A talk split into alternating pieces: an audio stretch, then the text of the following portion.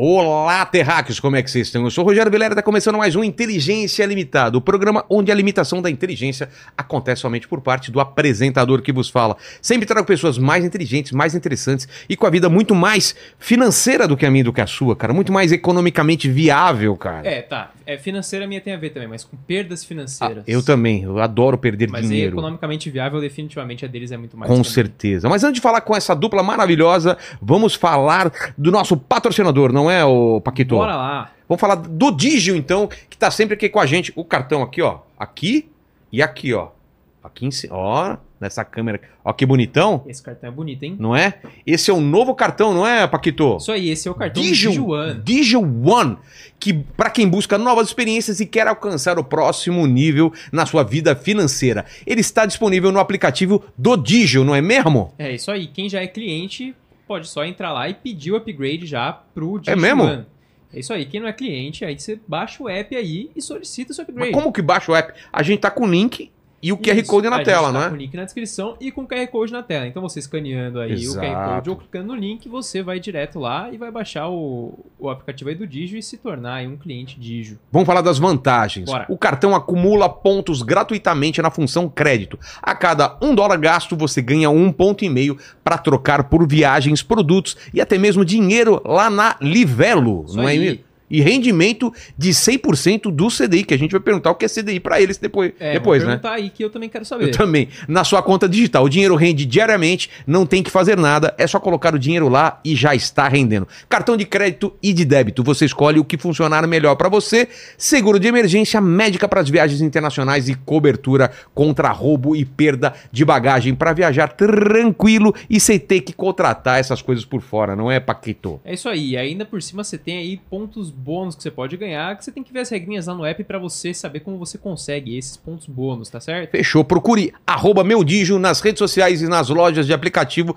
para acompanhar as novidades. Peça seu Digio One agora. Como que é agora em inglês? Now. Em francês. É, agora. Agora em italiano? Agora. É, muito bom. Busca aí meu Digio na loja de aplicativos ou clica, ou clica no link da descrição que tá aí e QR Code na tela para saber mais. É isso? É isso aí. E vamos falar agora da Insider, nossa parceira há mais tempo. Ela tá mais tempo aqui, é mas, mas a, a, a Insider, eu vou te falar uma coisa. Ela, ela a gente veste esse patrocinador. Exato, a É gente a- usa. a A gente- Insider tá na nossa pele. Exatamente, da nossa pele e por baixo de outras roupas também, porque a, a cueca que eu estou usando hoje é da Digio. com a meinha hoje do. Meinha? Meinha eu não tô hoje, mas eu normalmente uso a meia para treinar da Insider, a cuequita e essa camisa tech t-shirt. Então vamos lá, Black Friday Week. Terráqueo, você que tá em casa, estamos na Black Friday Week da Insider. Você que acompanha Inteligência já sabe que eu sou apaixonado pelas tech t-shirts, tô sempre usando aqui as meios moletons e as cuecas da Insider, não é mesmo, Len? Eu, ia falar Lene, né? Você parece muito com o Lene. Igualzinho, Igual igualzinho. o Lenny. O branco do olho é, Exato. é igual. Você Isso também, aí. né? Eu também, eu também adoro usar as roupas Insider, uso a Tech T-shirt, uso. Eu tô com a calça jogger lá agora Pô, eu não tenho essa ainda, não. e a meinha. A Eu meinha. ó. uso, eu uso todos os sabores de meia da Insider, cara. Sabores eu, tenho, eu tenho a soquetezinha, tenho a normalzinha e tenho a cano longo, cara. Gosto de Boa. todas. Boa. Então vamos falar então que de todos os produtos da Insider, né, que se você não conhece, a top one são as cuecas, né? Eu acho que, É, pô, não, não dá é- aquela enrolada, né? Então essa essa semana a gente é o que a gente tá fazendo agora? Vamos fazer- aquela promoção maluca lá de É, até essa promoção 40%? aí é doida, galera. É Então é o seguinte, seguinte, o gerente ficou louco, né? Só hoje e amanhã, dias 23 e 24 de novembro, todas as compras têm frete grátis e o que mais? Descontos? tem desconto de até 40% lá, cara. Se você. É o seguinte, já tá com desconto lá no site. Já tem um Tá desconto normal. Só que aí, se você usar o nosso link aí na descrição ou o nosso QR Code que tá agora na tela, você vai combar aí esse desconto que já tá no site com o nosso cupom de desconto. E aí você vai ter até 40% de desconto aí. É uma loucura. Exatamente, que a inteligência Inteligência BF é o nosso cupom. Mas se você clicar no link. Já vai direto, não precisa nem escrever, já vai direto no nosso cupom. Não vá lá direto que você não tem esse desconto até 40%. Então, dá uma força para nós, porque eles, é, eles possibilitam a gente fazer vários episódios especiais com esse patrocínio. Então é isso. Clique aí no, na- no link que tá na descrição ou aponte o celular pro QR Code e já curta essa cuecona ou os starter packs que a gente montou lá também. Cueca, aquele negócio, né? Não dá aquela esgarçada, aquela cueca laceada, Isso, né? ela não enrola. Não enrola, Cara, ela anti-odor. É maravilhosamente confortável, não fica fedendo depois. é Exatamente. maravilhosa. Dito isso, roda a vinheta. Bora. Bora.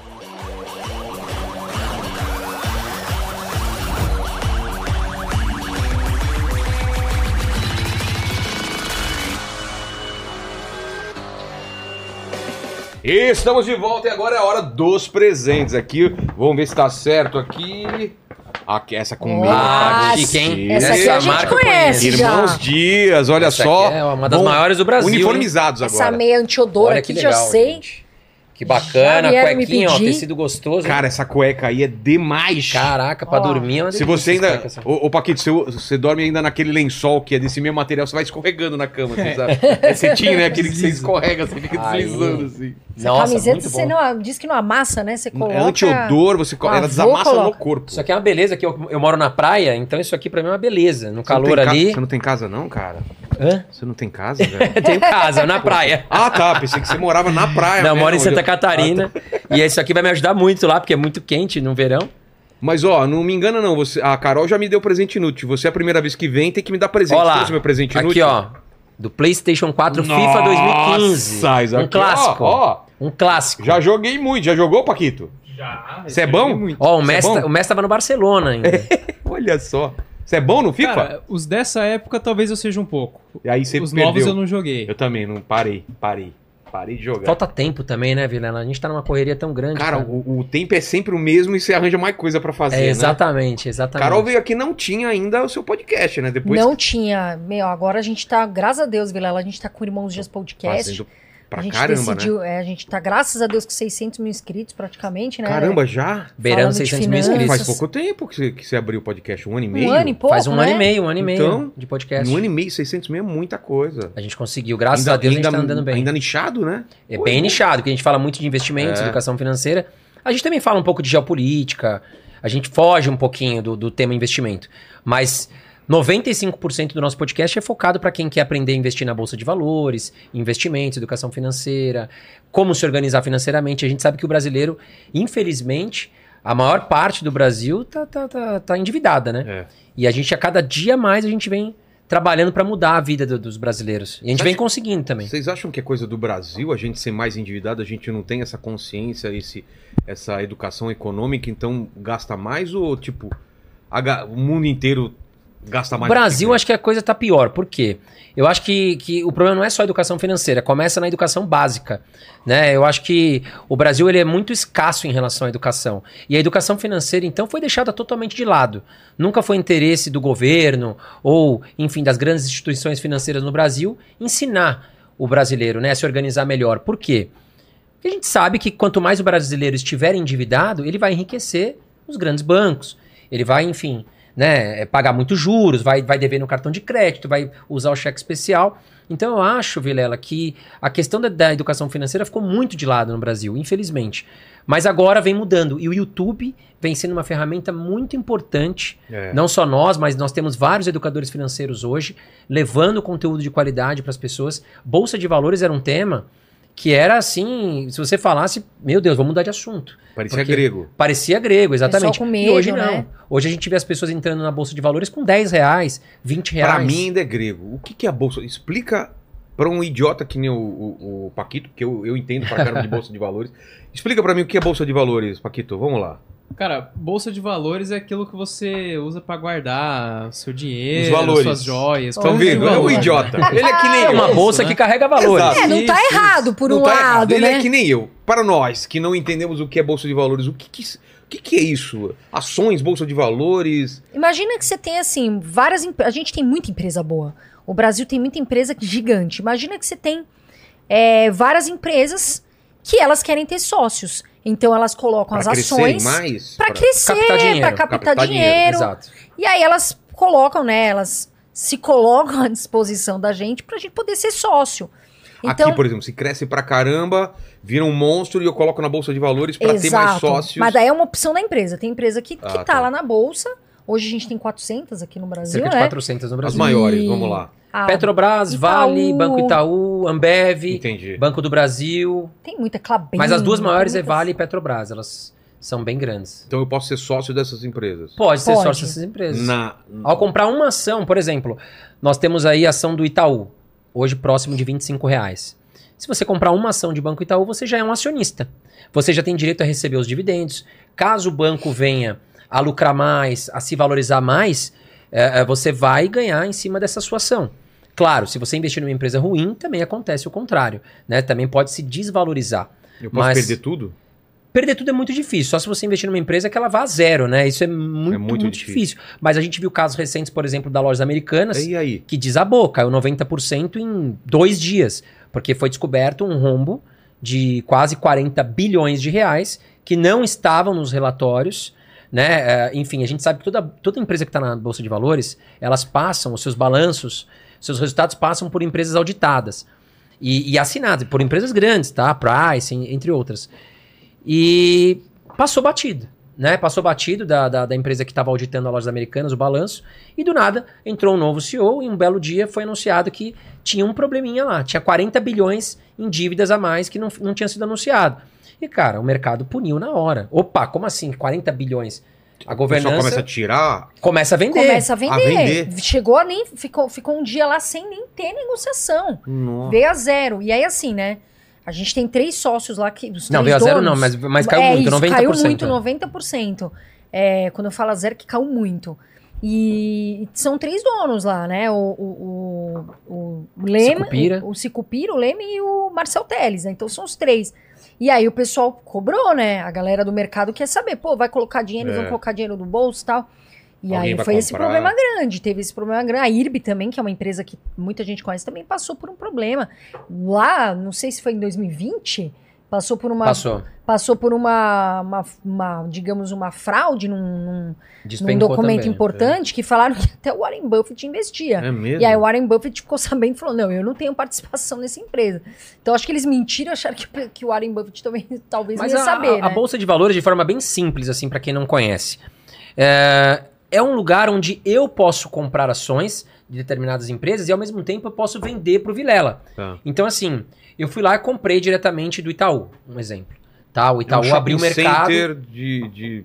Cada loja é uma empresa. Eu posso entrar, comprar... Só que Exatamente. os caras podem vender Na também. verdade, assim, imagina que o Itaú resolveu abrir para o mercado. Tá. Então ele fez um IPO, ele está abrindo as suas ações para o mercado. Era uma empresa de capital fechado, ele decidiu abrir o mercado. Ou seja, ele vai captar dinheiro do mercado para que ele possa fazer, construir novas agências, construir novos projetos, enfim, o dinheiro é dele, tá? Mas, enquanto isso, ele está vendendo parte do capital social para os acionistas novos, tá? E aí, bom, comprei lá no IPO, quando abriu o mercado, beleza, então eu tenho 100 ações.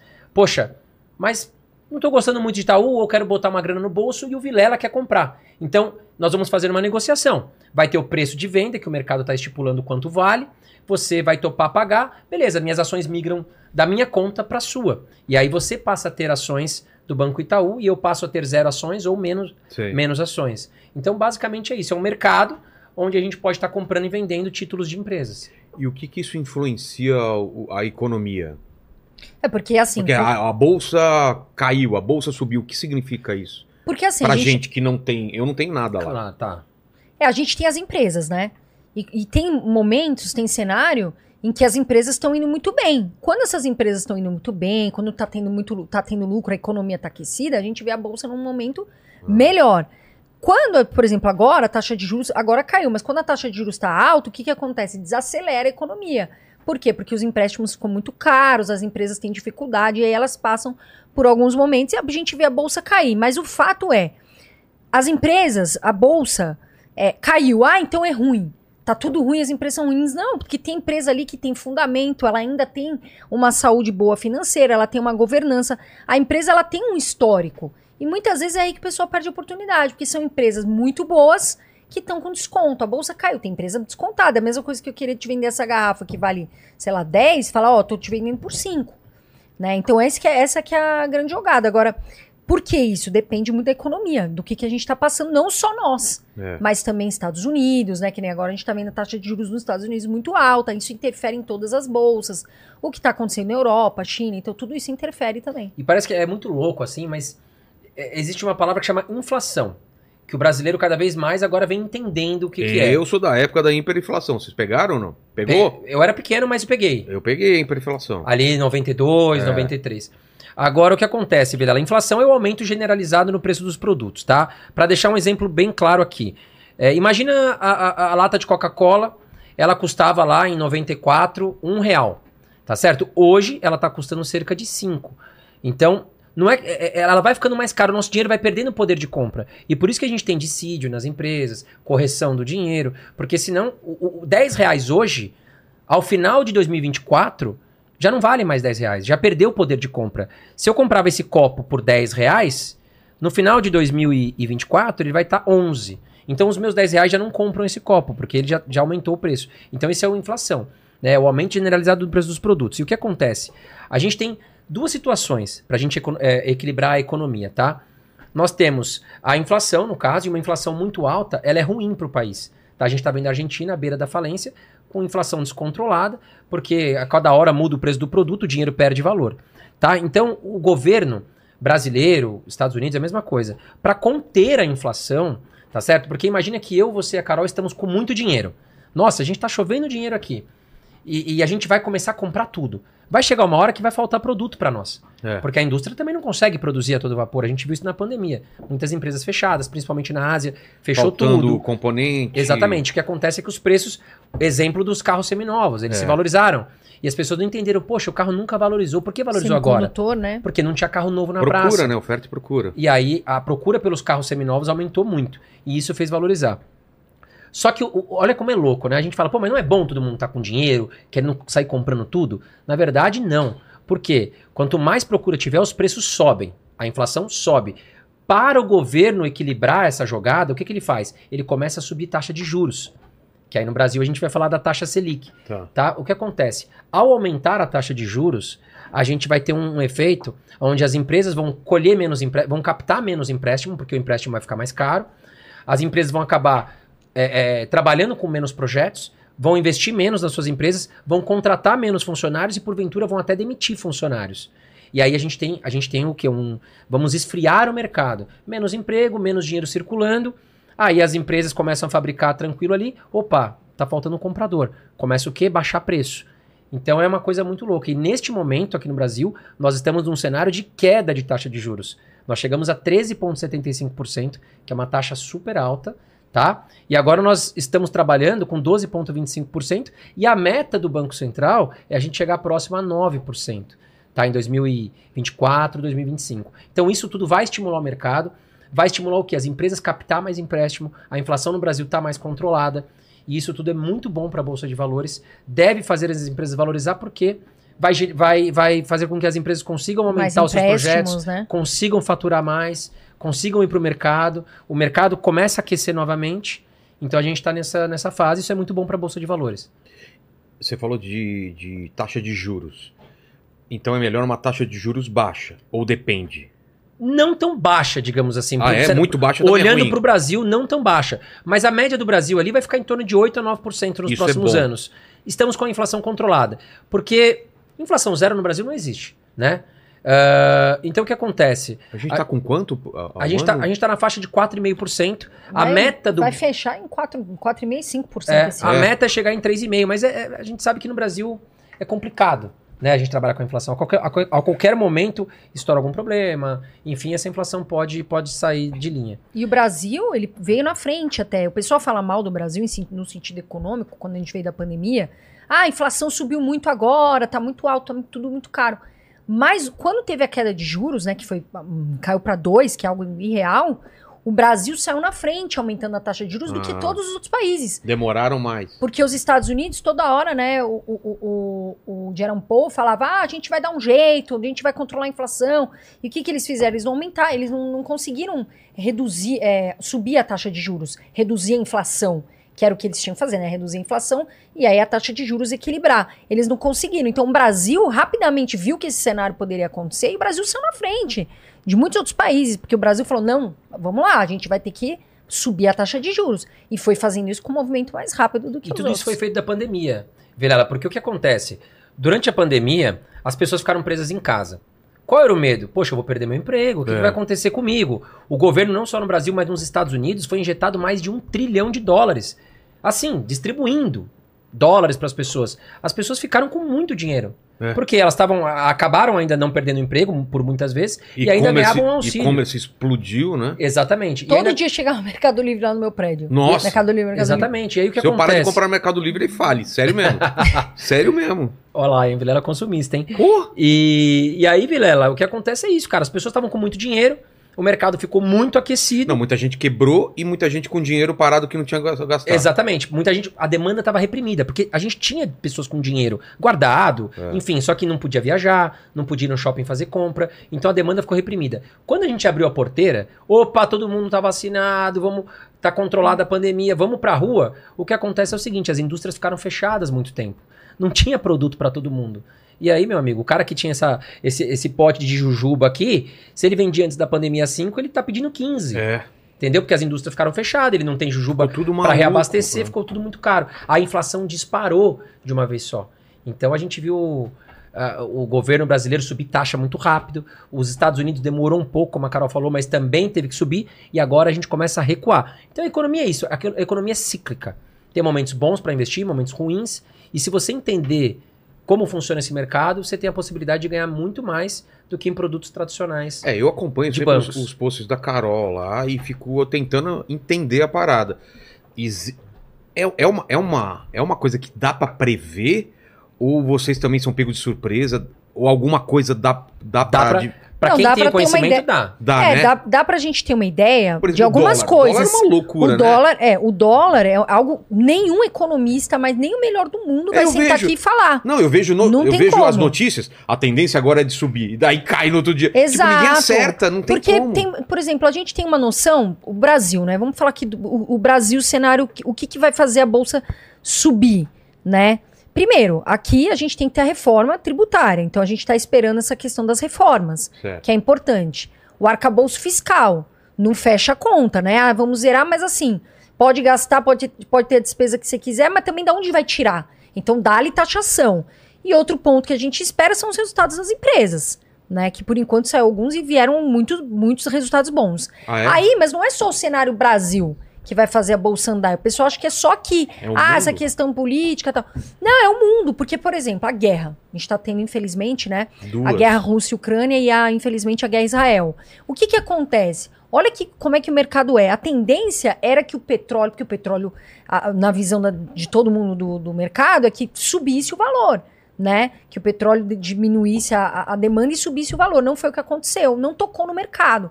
Mas a gente tem influência da guerra, a gente tem influência principalmente de taxa de juros. Estados Unidos, por exemplo, domina, manda muito no que vai acontecer nas outras economias. Então a gente tem uma suposta visão do que pode acontecer. Se melhorar, que é a previsão dos Estados Unidos para o ano que vem já está sinalizando que tende a, a- a baixar a taxa. É isso que eu queria que a né? gente começasse a falar, então, esse tema, assim. O que fazer pro ano que vem? O que, que vocês estão. Você já começou a falar disso. O que, que vocês estão vendo pro ano que vem? Vamos. Eu, Carol, tô sempre vendo a bolsa, oportunidades. Por exemplo, agora, Carol, tem oportunidade? Tem.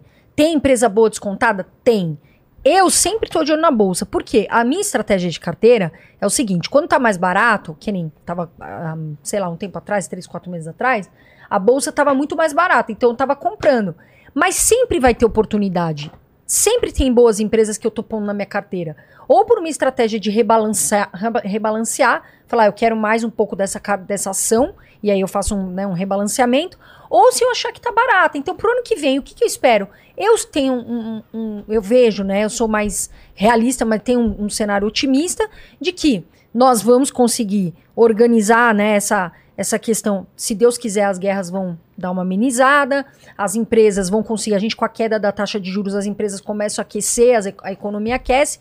Então eu, eu sempre estou de olho na bolsa. Por quê? Porque eu sou uma investidora de 75% de bolsa de valores. E assim, Vilela, tá André é tudo mais atrelado à taxa de o juros. André tem mais bolsa. Taxa de juros alta, a bolsa vai responder de forma negativa. E se a taxa de juros tá alta, é porque a inflação tá alta. Certo. Tá? Quando a gente consegue controlar a inflação, vai cair agora? aí né? a taxa de juros vai começar a cair, aí é sinal positivo para a bolsa. Por isso que a gente entende o quê? A bolsa ela precifica o futuro. tá? Nunca vai acontecer no momento presente as É. coisas. Não tem bobo no mercado. As pessoas estudam. As Estão pessoas que sempre de estudam olho o mercado no, no futuro, então. a- já precifica o futuro. Então, por exemplo, você vê que a, a inflação está começando a ficar controlada, o que, que acontece? Você já sabe que a taxa de juros uma hora vai recuar. E se a taxa de juros vai recuar uma hora, é sinônimo de que a bolsa vai subir. Então o mercado já antecipa. Por exemplo, em março a gente começou, em março de 2023, a gente começou a ver que a inflação no Brasil começava a ficar sob controle. Mas a taxa de, de Selic e taxa de juros do Brasil, ninguém falava em queda ainda. Mas o mercado, quem estuda, já sabia. Opa, não, começou a ficar controlada a inflação. Cada vez mais a gente vê toda semana tem o boletim Focus do Banco Central. Toda semana é divulgado o IPCA para os próximos anos. Então a gente, opa, tá ficando controlado, tá caindo. Daqui a pouco o Banco Central vai ter que começar a cair taxa de juros. E aí começou a acontecer em agosto. Mas só que em março a bolsa já respondeu positivamente. De, em março a gente estava em 95 mil pontos na bolsa, tá? E a gente subiu para quase 120 mil pontos, uma valorização aí de 20% de março até agosto. Aí de agosto começou a dar uma lateralizada e agora começou a subir novamente. Por quê? Porque a taxa de juros lá nos Estados Unidos também começa a mostrar que pelo menos não vai ter mais altas. A inflação nos Estados Unidos agora começou a dar uma controlada. Então você entendeu? No Brasil a gente controlou em março. Nos Estados Unidos a gente está falando em controlar no começo de 2024, porque eles demoraram mais para subir a taxa de juros. Então é isso, Vilela. Se você entender esse mecanismo, que tudo está atrelado à inflação e taxa de juros, você vai se antecipar ao mercado e vai comprar quando a bolsa tem muita oportunidade. E a questão é também, André, eu acho que você concorda, é que a- a- as pessoas estudam o mercado Brasil. Então elas. Porque, assim, infelizmente, tem gente que não sabe nem o que está acontecendo na, na- uma guerra lá em Israel. Tem É. gente que está totalmente por fora do que está acontecendo no mundo. E não é só o Brasil. Tem, tem milhares de outras coisas para avaliar. Um dos casos é os Estados Unidos. Por quê? Mas por quê? Porque a gente exporta produto para lá e importa. Então tudo isso faz diferença. A China também importa. Então não é só olhar, ah, o Brasil, a bolsa vai subir por causa disso aqui do Brasil. Não, mas tem que ver as variáveis no, no cenário macro. Entendeu? Então tem toda uma, uma é, questão tudo de... respinga no Brasil, né? E a bolsa americana, a bolsa é o mercado comprador. A, a- des- desculpa, os Estados Unidos é o mercado comprador. A China é um mercado vendedor. Ela compra muito, mas ela também exporta muito, né? Então, é, qualquer coisa que aconteça nos Estados Unidos vai afetar, por exemplo, a bolsa brasileira. Se acontecer um problema muito grande na China, vai afetar a bolsa brasileira, porque eles são grandes parceiros comerciais do Brasil. Entendi. Então tudo isso afeta o lucro das empresas que vendem para esses países, que exportam ou que precisam importar de alguma E forma. a China nesse, né, nessa bagunça toda, onde entra? Porque tá todo mundo de olho na China também, né? É, a China, é, assim, a China é um, primeiro de tudo que é muito difícil você saber os dados da China. É. porque é muito escondido. Então, você sempre tem que ter. A China pode soltar hoje que tá um balanço, é, nossa, maravilhoso, e amanhã ela solta uma notícia que não faz sentido. Então, a China é, é- é sempre uma dúvida. Agora, por exemplo, nós exportamos muito minério de ferro para a China. China. Ou seja, Via né, Vale, né? Via Que é, Vale. Que é, uma- é das maiores Ou empresas da seja, bolsa. é, se dá uma tombada no, no minério de ferro lá em Dalian, para nós aqui a Vale também sente. entendi. Então, as commodities, de uma forma geral, a Só gente exporta pessoal, muito para a commodities China. são esses grandes volumes que, é, que são exportados. Commodity é, é o seguinte: imagina o petróleo. Carne é commodity, Também. Ah, o, o- o petróleo, Petróleo. ele vai virar gasolina. certo? O minério de ferro vai virar aço. Tá. Então é tudo aquele produto que ele pode ser transformado em algo para um produto final, E que, entendeu? e que é valioso por causa O- o- disso. Os grãos, por exemplo, Ah, da tá. agricultura, vão virar um alimento específico. Trigo, Exato, soja, tá. exato, E exato. na. China a gente fala muito do quê? Minério de ferro, porque é a maior importadora que o Brasil tem, inclusive. Então, se acontece alguma coisa, né? ãh, e, e o minério de ferro por da- na- tendência. como aconteceu da Rússia com. com a- é, Com a Ucrânia? Hã? Não, o que o pessoal usa pra, pra plantio Fertilizante. é fertilizante, não é? Que era- Exato, é porque a Rússia né, domina o mercado. Exato. Mas também do gás é verdade, porque a Rússia tem essa parte do petróleo, né? Quando acaba fechando ali. Fechou a torneira, torneira pra, pra, afeta, pra afeta Alemanha, a Europa, a Europa que fica com, com, com- sem gás natural. É, Então, quer dizer, um tá relacionado ao tá outro. e a tudo China. muito, muito Tudo conectado. muito gente. conectado. Tá tudo muito conectado, e- Muito e, conectado. e ao mesmo tempo meio louco. Por exemplo, os Estados Unidos voltou a fazer acordos com a Venezuela, que ninguém, Exato. ninguém acreditava. Né? A gente sabe que, que a Venezuela é um país que tem um ditador lá no comando. E os Estados Unidos, ao ver o problema do petróleo que, que, que a Rússia fechou Já, a torneira, Já foi bater lá na porta já bateu caras. na porta da Venezuela falando: opa, vamos voltar a trocar ideia, porque eu, vou, eu, eu preciso de petróleo, eu não quero depender Dinheiro do fala Putin. mais alto do que ideologia. Exatamente. né? Agora os Estados Unidos voltou a ser amigo da Venezuela. Ninguém fala muito, mas é, já estão negociando para fazer a compra de petróleo ali via, via Venezuela. Então é complicado. Aí a exigência dos Estados Unidos foi que a Venezuela tivesse uma eleição democrática.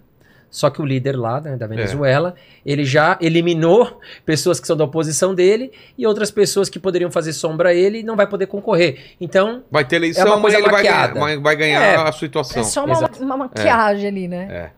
É. Exato. O que mais, o que mais vocês veem que influencia? A geopolítica.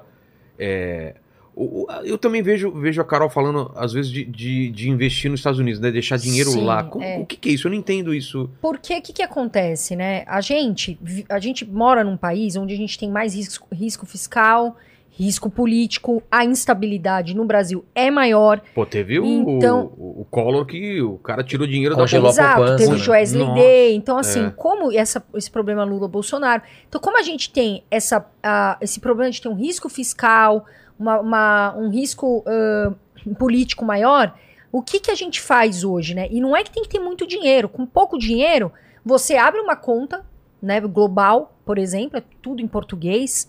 A gente usa Nômade. Mas assim, não Pô, sei se quero falar aqui, aprender mas isso é, aí. Não... É mas bacana, aí o né? que, que acontece? Você abre uma conta gratuitamente e não é uma- aquela burocracia enorme.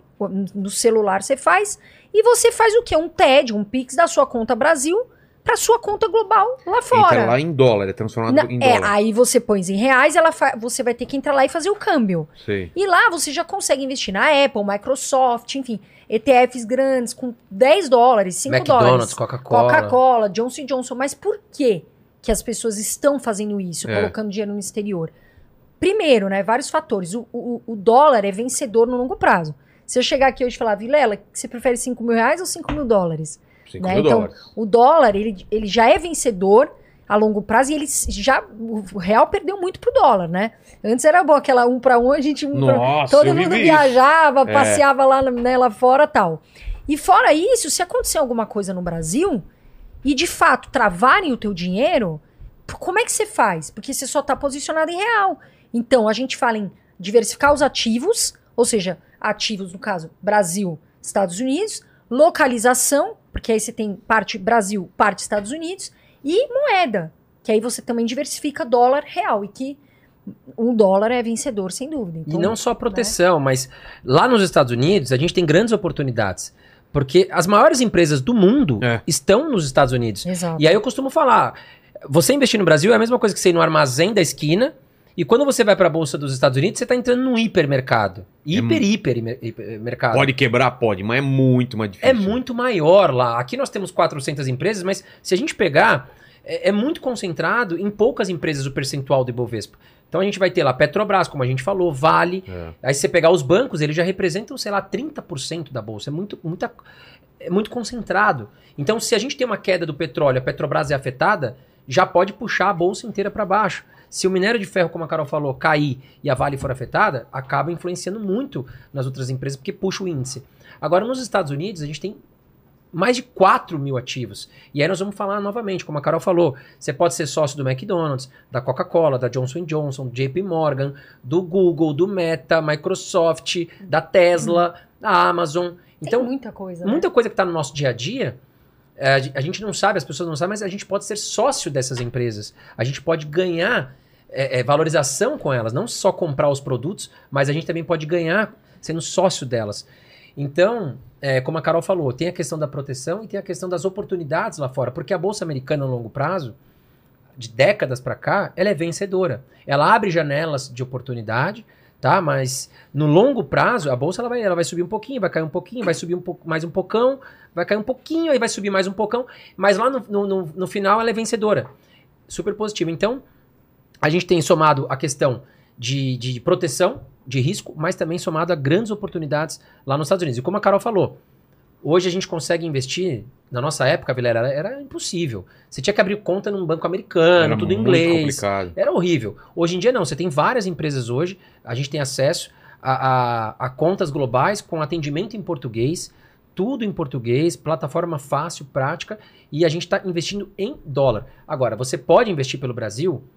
Pode, em reais, também na Bolsa Americana. Ah, é? Porém, você vai investir através de BDRs, que são títulos que espelham a ação americana.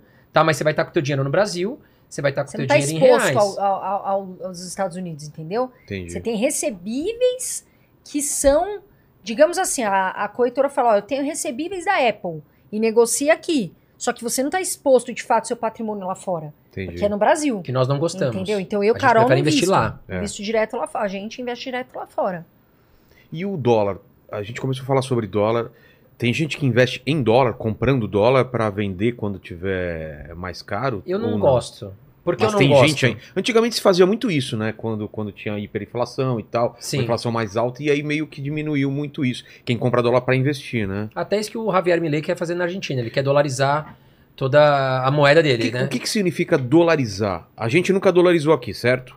Ou já dolarizou? Não, nossa moeda local é o real. Né? Ah, ele quer que... Ele quer tirar o peso argentino e usar o dólar? e ficar como dólar como a moeda oficial. Nossa, ele isso- tem ideias muito radicais lá, o Javier Milei. Ele qual, quer. qual seria o problema disso? Só para entender.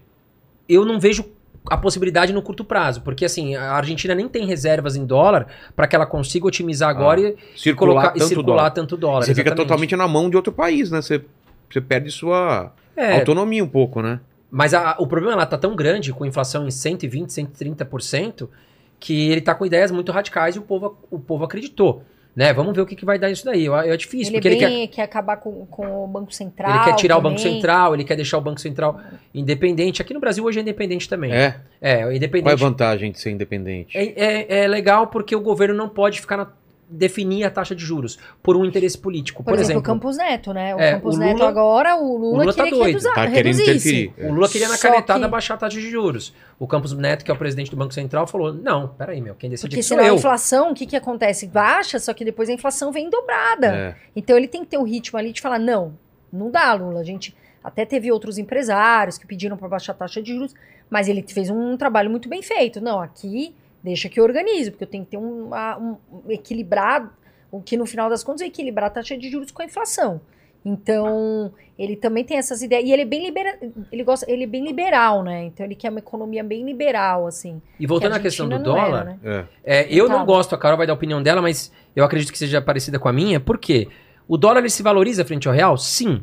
Mas não é uma valorização que justifique eu considerar que seja um bom investimento. Por exemplo, a gente está falando em dólar a 5,15 em 2026. Sei lá, daqui três anos. Então a gente está falando aí em torno de, sei lá, 20, 25%. Só que se eu investir num- numa empresa como o Google, por exemplo, eu vou ganhar muito mais. Ah. Então a, a minha ideia da Carol é a seguinte: investir em dólar, e a gente acredita que nesse momento a 4,85 é uma boa oportunidade, porque o dólar é de 5 para cima, até o Banco Central É já deixa isso claro nos, nos boletins de toda segunda-feira que sai. Ah, não sou eu que estou falando, mas ele coloca o dólar a 5 reais no final do ano, 5,10 em 2024, 5,15 em 2025. O Banco Central mesmo já acredita que o dólar vai se valorizar frente ao real. Então, mas a valorização é tão também acreditam que ele vai subir? Eu acredito que vai. Sim, sim. Mas é tão, é tão pequena, é é menor a chance do que eu investir numa ótima empresa nos Estados Unidos, que eu posso ganhar muito mais e em dólar. Entendi. Entendeu? Então, eu estaria posicionado em dólar, mas eu ainda tenho a chance de ganhar mais com a valorização da própria empresa.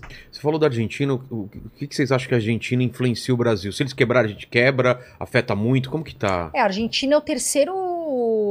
É o, é o terceiro maior. Como fala? É o Brasil. Parceiro? Parceiro. que Parceiro gente comercial. É? Comercial, né? Primeiro deve ser a China ou os Estados China, Unidos? China, depois Estados Estados, Unidos. e Argentina. E aí, assim, eu, eu não acho que isso pode acontecer da- do Brasil quebrar por causa da Argentina. O Brasil tem outros parceiros. Mas seria muito, é muito bom que a gente esteja alinhado agora, né, com uma política parecida, um pensamento liberal, e, e, né, tirar aquela questão de só ficar na questão governamental. Então, acho que pode ser favorável, mas a gente tem que esperar, né, assim, a- a- as notícias, as ideias do Millet, como o André falou, são ideias mais radicais. Então, a gente tem que esperar e ver. Mas eu não acho que teriam, na minha visão, ah, o Brasil vai quebrar porque a Argentina quebrou. Não, não acho. E até o Javier Milei, ele já declarou que o Lula é corrupto e comunista. O Lula claramente, abertamente, ele, ele desejou apoio ali, declarou apoio. Mas não colocou o nome dele Massa. também. Não, ele colocou. não, mas ele, ele deu os parabéns para o presidente, mas não. Ah, sim, Você viu, sim, né? sim. No tweet ele não falou o nome do cara. Exato, porque ele não gostou nada, É, né? Claro. O que, que é? O Lula de esquerda, ele queria que o Sérgio Massa, que é um candidato de esquerda, Sérgio Massa, né? Sérgio Massa. Ganhasse as Que eleições. quebrou o país. É, Exato. É, ele, o ele é o ministro, ministro da, da... Da- da economia. Exato. Como que o ministro da economia vai O ganhar? cara que levou a Argentina É. pro buraco. Mas o que acontece, Vilela? A população argentina, ela tá muito acomodada no assistencialismo. É mesmo. Que foi isso que, que levou a Argentina pro buraco. Só que tem tanta gente viciada nesse processo do assistencialismo que eles queriam manter quem pudesse manter isso pra eles. Por quê? O Javier Milei que ganhou, ele já falou: eu quero privatizar as empresas estatais, eu quero acabar com essa camada, essa, ele falou, essa, enfim, essa bagunça aqui que tem política na Argentina. E aí as pessoas que dependem do assistencialismo ou funcionários públicos ficam com medo. Opa, Javier Milei pode tirar meu emprego. Mas só que ele ganhou. Então agora o que acontece? A Argentina é o terceiro maior parceiro comercial do Brasil, tanto em importação como exportação, tá? A relação do Javier Milei com o Lula não é boa, não é boa. Inclusive o, o Bolsonaro foi convidado para a posse do Javier Milei, que vai acontecer agora em dezembro. É, é, E que o Lula aconteceu, não aconteceu agora. E então, o, não, o Lula não, não vai, as relações não são legais. Só que aí muitas pessoas falam, ah, então a Argentina vai parar de comprar do Brasil? Claro não, que não, né? não tem nada a ver uma coisa com a outra. O Javier Milei quer o melhor para a Argentina, o Lula quer o melhor para o Brasil, e, e as empresas ali vão continuar fazendo negociações. Tá? O que pode não ter é aquela baita amizade entre presidentes. A gente vê que a China e os Estados Unidos continuam suas negociações comerciais, mas o Biden não é amigo lá do, do É. presidente chinês. Muito pelo contrário, eles não, não- não se gostam. Mas as relações comerciais continuam. Exato. É, Paquito, você tem alguma dúvida sobre investimento, cara? Sobre alguma coisa? E o que é o C- CDB, CNPJ, CEP, o que é? Esse monte de coisa, né? Como que é que 100% do, do CDI, né? CDI. É. 99%. Vou perguntar isso É, também. tem essa daí. Que Essa é uma das maiores dúvidas, cara. É, o que, que é CDI? Muita gente Cara, fala que... todo mundo. Ontem, Gestor de banco, né, ontem- Carol? É, a Arcuri É, veio aqui, ela já explicou pra gente, mas vamos lá. O que, que acontece? CDB, né? É quando, pra ficar simples, é quando o banco. Você empresta dinheiro pro banco e o banco devolve pra você. Tá. Isso é CDB, é um investimento. O que, que é CDI? É uma taxa. E essa taxa é, se refere a um. O banco tem que fechar o dia positivo. Então, eles usam essa taxa CDI para se emprestar dinheiro Entre eles. entre eles. Só que é fato de que eles emprestam dinheiro com menos juros do que é para Claro. nós. Então a gente tem um CDB, que é um investimento, onde, por exemplo, o Banco X me empresta dinheiro. Não, você eu empresta pro empresto dinheiro para o Banco X e ele me devolve com juros, atrelado a CDI, que é uma taxa. Entendeu? Então você não investe no CDI, você investe no CDB, Ah. que está atrelado à taxa CDI. E por que às Isso é vezes é CDB. 90%, 99%? Porque 90%? depende da rentabilidade. Tem CDB que rende lá 99% da taxa CDI. É 120%. Porque tem bancos, isso é um cuidado que tem que ter. Como que Tem ela vai, me- banco- vai dar uma taxa melhor do que o que ela consegue entre eles, assim? Ele vai me dar 100% do CDI, por exemplo. A ideia Não, do não, banco é não. o seguinte, é capital... Imagina o seguinte, vamos lá, de forma prática e simples. Eles são de grana. O CDB, o nome é Certificado de Depósito, Depósito Bancário. Eu vou lá, quero investir. Ah, cheguei lá no banco, poxa, eu quero colocar minha grana, tá sobrando uma grana, eu quero colocar em algum produto aqui que me pague bons juros. Ah, legal. Ó, o Banco Itaú tá te pagando aqui um CDB tal. Por que, que o Banco Itaú vai abrir um- uma, uma condição de captar dinheiro com o CDB? Porque ele vai pegar o seu dinheiro, vai te pagar, vamos, vamos falar hoje, arredondando, 1% ao mês para você. emprestar, né? O Vilela emprestou 10 mil reais para o Banco Itaú, tá? Através de um CDB.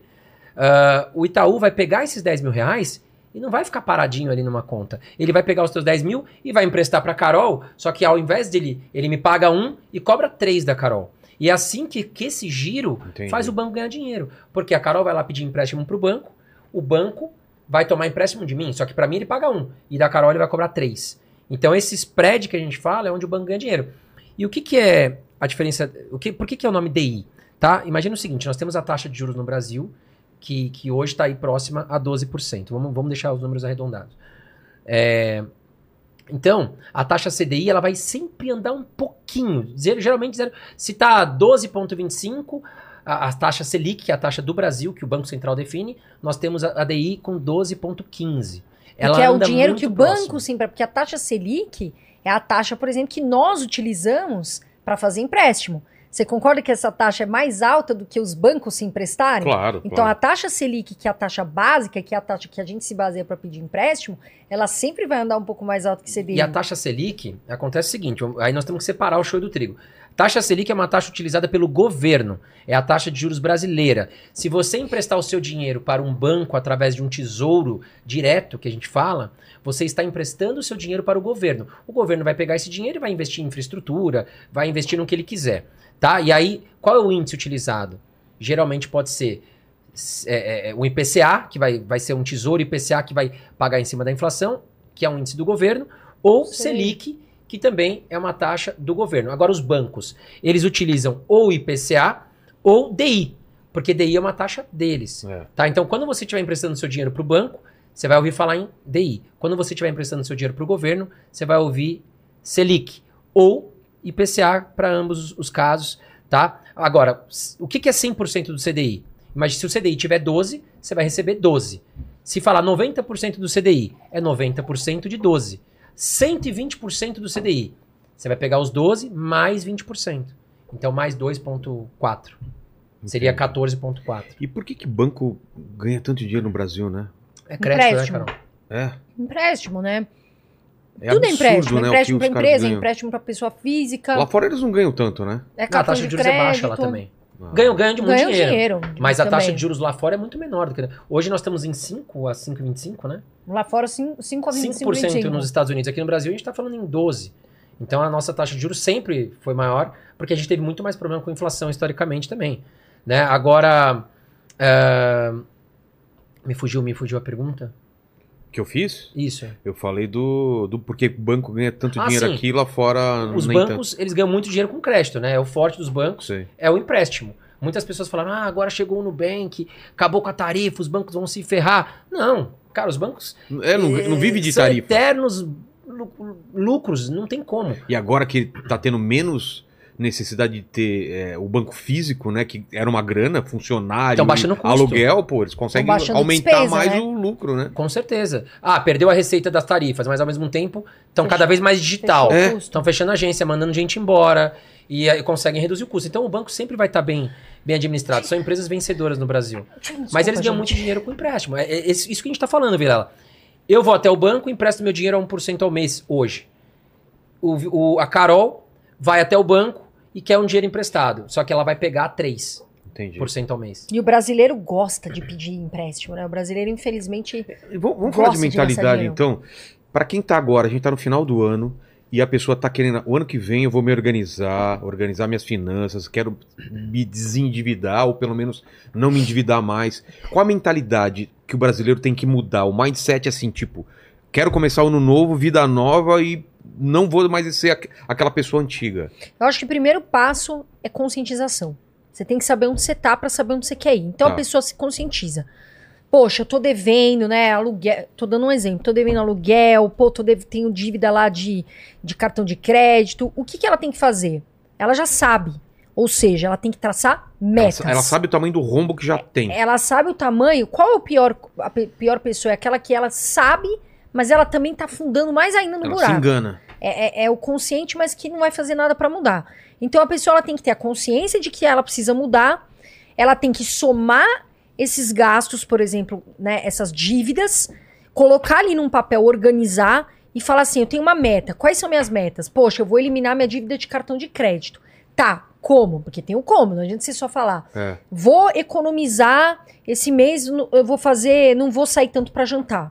Esse mês aqui vou cortar gasto, é, vou olhar quais são as assinaturas de televisão que eu tenho, vou cortar, que é um- uma coisa que é streaming, que é algo que a gente sabe que muita gente tem excesso e gasta. E nem Então, assiste. E, e nem assiste, tá lá. Então, no que que ela vai economizar pra pagar aquela dívida, né? O que que ela pode trabalhar a mais? Porque hoje a gente tem muita muita coisa de renda extra. Tem gente, por exemplo, a gente contratou um rapaz agora para minha para nossa empresa, que ele é economista, tá desempregado, ele é freelancer e ele tá fazendo artigos para nós. Então, quer dizer, ele tá trabalhando, conseguiu uma renda extra e vai conseguir ter metas para pagar as dívidas. Então, conscientização, né? Traçar metas e planejar, fazer um planejamento para que ela atinja essas metas. Lógico que tem que ser uma meta, como a gente fala, né, alcançável, também que seja uma meta que às vezes não dá pra gente fazer, ah, não, vou eliminar 100 mil de dívida de uma vez. Mas o primeiro passo é a conscientização e saber planejar o seu futuro. Aí pro outro ano, o que, que você vai fazer? Essas são suas metas e mudar. Você já viu que não dá certo você ficar torrando o teu dinheiro, né? Cartão, dá-lhe cartão de crédito e gasta, gasta, gasta. Então, pro ano que vem, você já tem que entrar com uma mentalidade totalmente diferente. Falar, pô, É. não dá pra eu gastar o que eu tô gastando, eu tenho que investir meu dinheiro, eu tenho que me planejar, me programar. Essa é, é o primeiro É o passo. básico. E tem que lembrar mudar. que janeiro é aquele mês que chega o IPVA, Nossa. chega o IPTU. Escola, Então, esco- material, material de de escola. escola. E aí o cara ganha o 13 terceiro e se empolga no Natal. Aí vai lá, compra pra caramba, mês, de- né, mês de Natal, todo mundo tá feliz da vida, às vezes de férias, e, e viaja e tal. Só que aí esquece que em janeiro vem despesas que não estavam talvez previstas. Exato. E é o que a Carol falou, Vilela.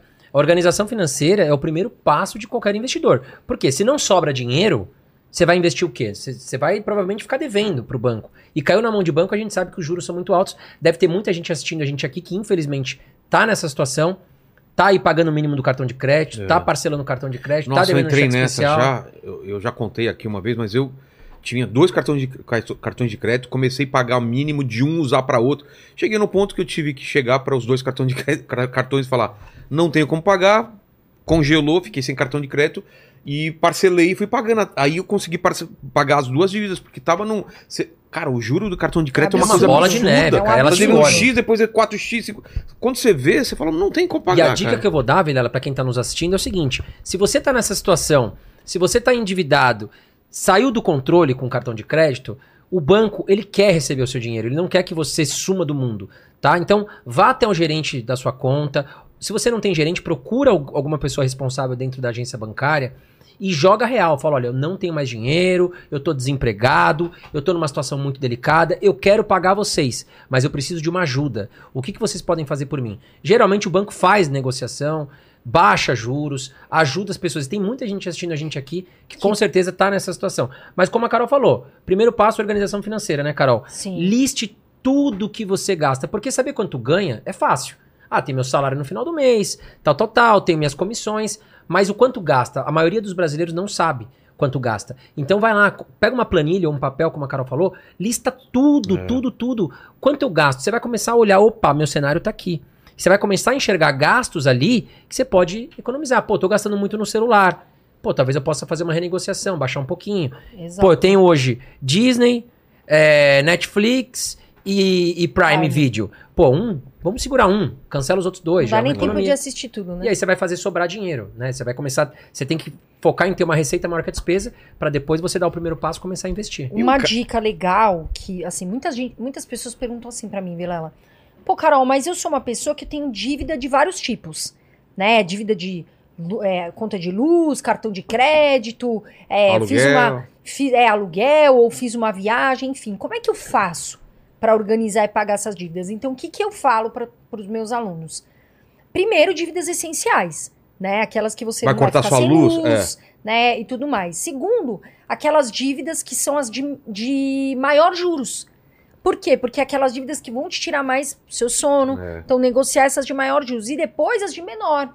Porque aí você consegue organizar a primeira caixa ali, que é mais pesada, né? Porque às vezes a pessoa não tem opção, né, Vilela? De falar assim, não, eu vou pagar todas as dívidas de uma vez. Então, sempre vai nas essenciais, depois nas de maior juros e depois nas de menor juros. Entendi. Pra equilibrar ali o prato. E um cara. Tem um amigo meu que. Ele, ele. Não sei se ele acabou comprando, mas ele ia comprar um baixo ou um, uma guitarra de 15 mil reais. Eu achei um absurdo, entendeu? Ele não tem condição de fazer uma loucura dessa, mas ele falou que ia fazer. Ô, Paquito, você conhece essa pessoa? Ela fez esse- essa loucura? Conheço, conheço. Ela fez, mas foi uma loucura um pouco mais contida. Qu- Não foi 15 mil reais? Não foi, foi 7 mil. Ô, É você co- Caramba! Cortei Como foi? metade. Menos da metade? 14,800. É, por que, cara? Por que você queria um de 15 pau? Era muito, muito, muito foda? Muito, muito, muito foda. Só que eu não achei o de 15 pau. Senão você compraria. Eu compraria, provavelmente. Aí, aí depende. Rapaz. Se, se o Paquito tá naquela situação que já tá devendo ou tá zerado. você tava, você tava devendo? Não tava devendo. Cara, eu sou. Eu não Como uso, você é? eu Você é de uso- boa? Cara, eu não uso cartão de crédito. Eu tanto não uso Sério? cartão de crédito que eu não tenho nem limite no cartão de crédito. Tipo, eu tenho Não, mas você tem o cartão de crédito. limite. Você não, você vai pagar uma compra, alguma coisa, você não compra, não, não paga no cartão de crédito? no Pix ou no débito. Isso é legal, isso é que eu ia legal. Isso que eu ia falar. É legal a Eu, ideia do eu Paquito. já sou ao contrário do Paquito. Eu coloco tudo no cartão de crédito, por causa de milha, por causa de outras coisas. Tem a diferença do cara organizado e do cara que não sabe se organizar. O cara que é organizado, o cartão de crédito vira amigo dele. É, vai porque- ganhar ponto, E, vai não, ganhar... e eu, e eu até eu vejo depois vem a lista de tudo que eu gastei, entendeu? Sim. Agora ele faz no Pix e Pix ou cartão de débito.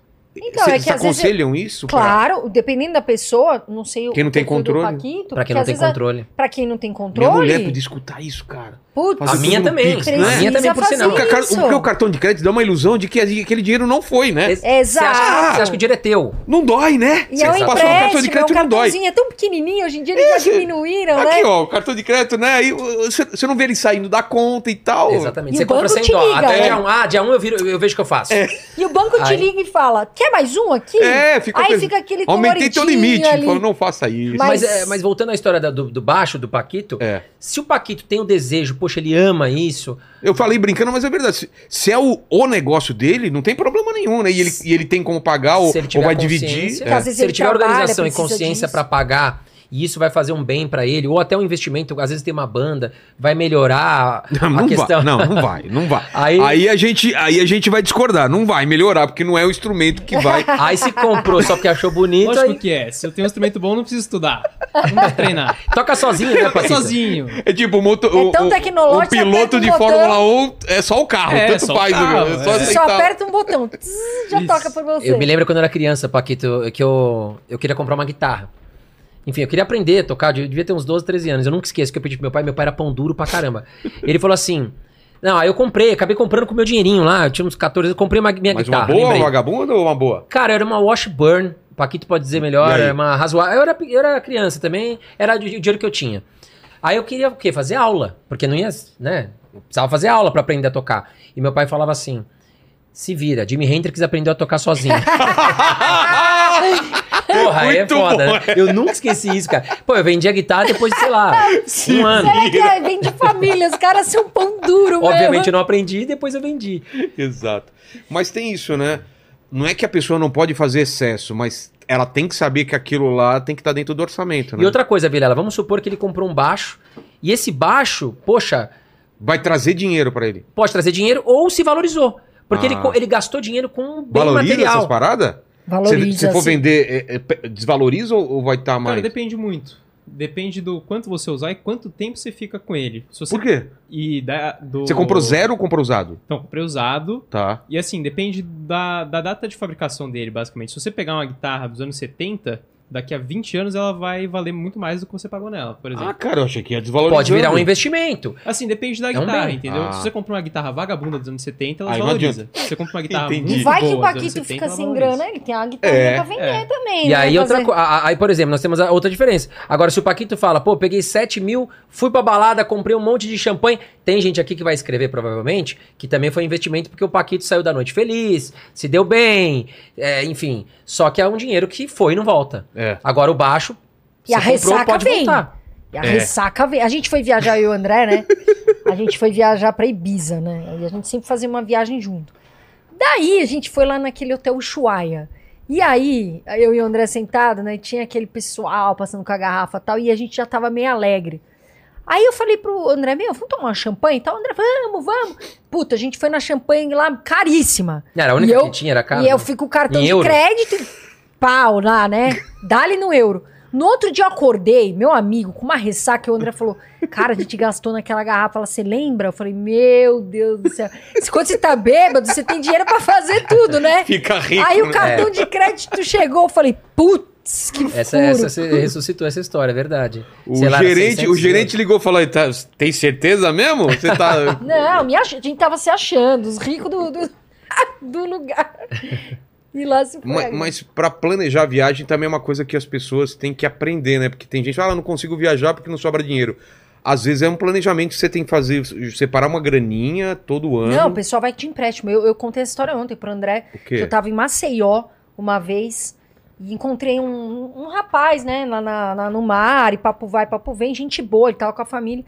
Eu falei, é, mas e aí, você veio como, tal, que você fechou por algum lugar? Ele falou, não, eu pedi empréstimo pra viajar, depois eu vejo o que eu faço. Meu. Então, assim, quer viajar? Eu, por exemplo, eu, Carol, eu amo viajar. Pra mim, viajar Pra é mim o maior, é, melhor maior investimento. investimento que eu tenho. Quando eu vou, eu falo, putz, eu quero dormir bem, eu quero comer bem, quero ficar bem.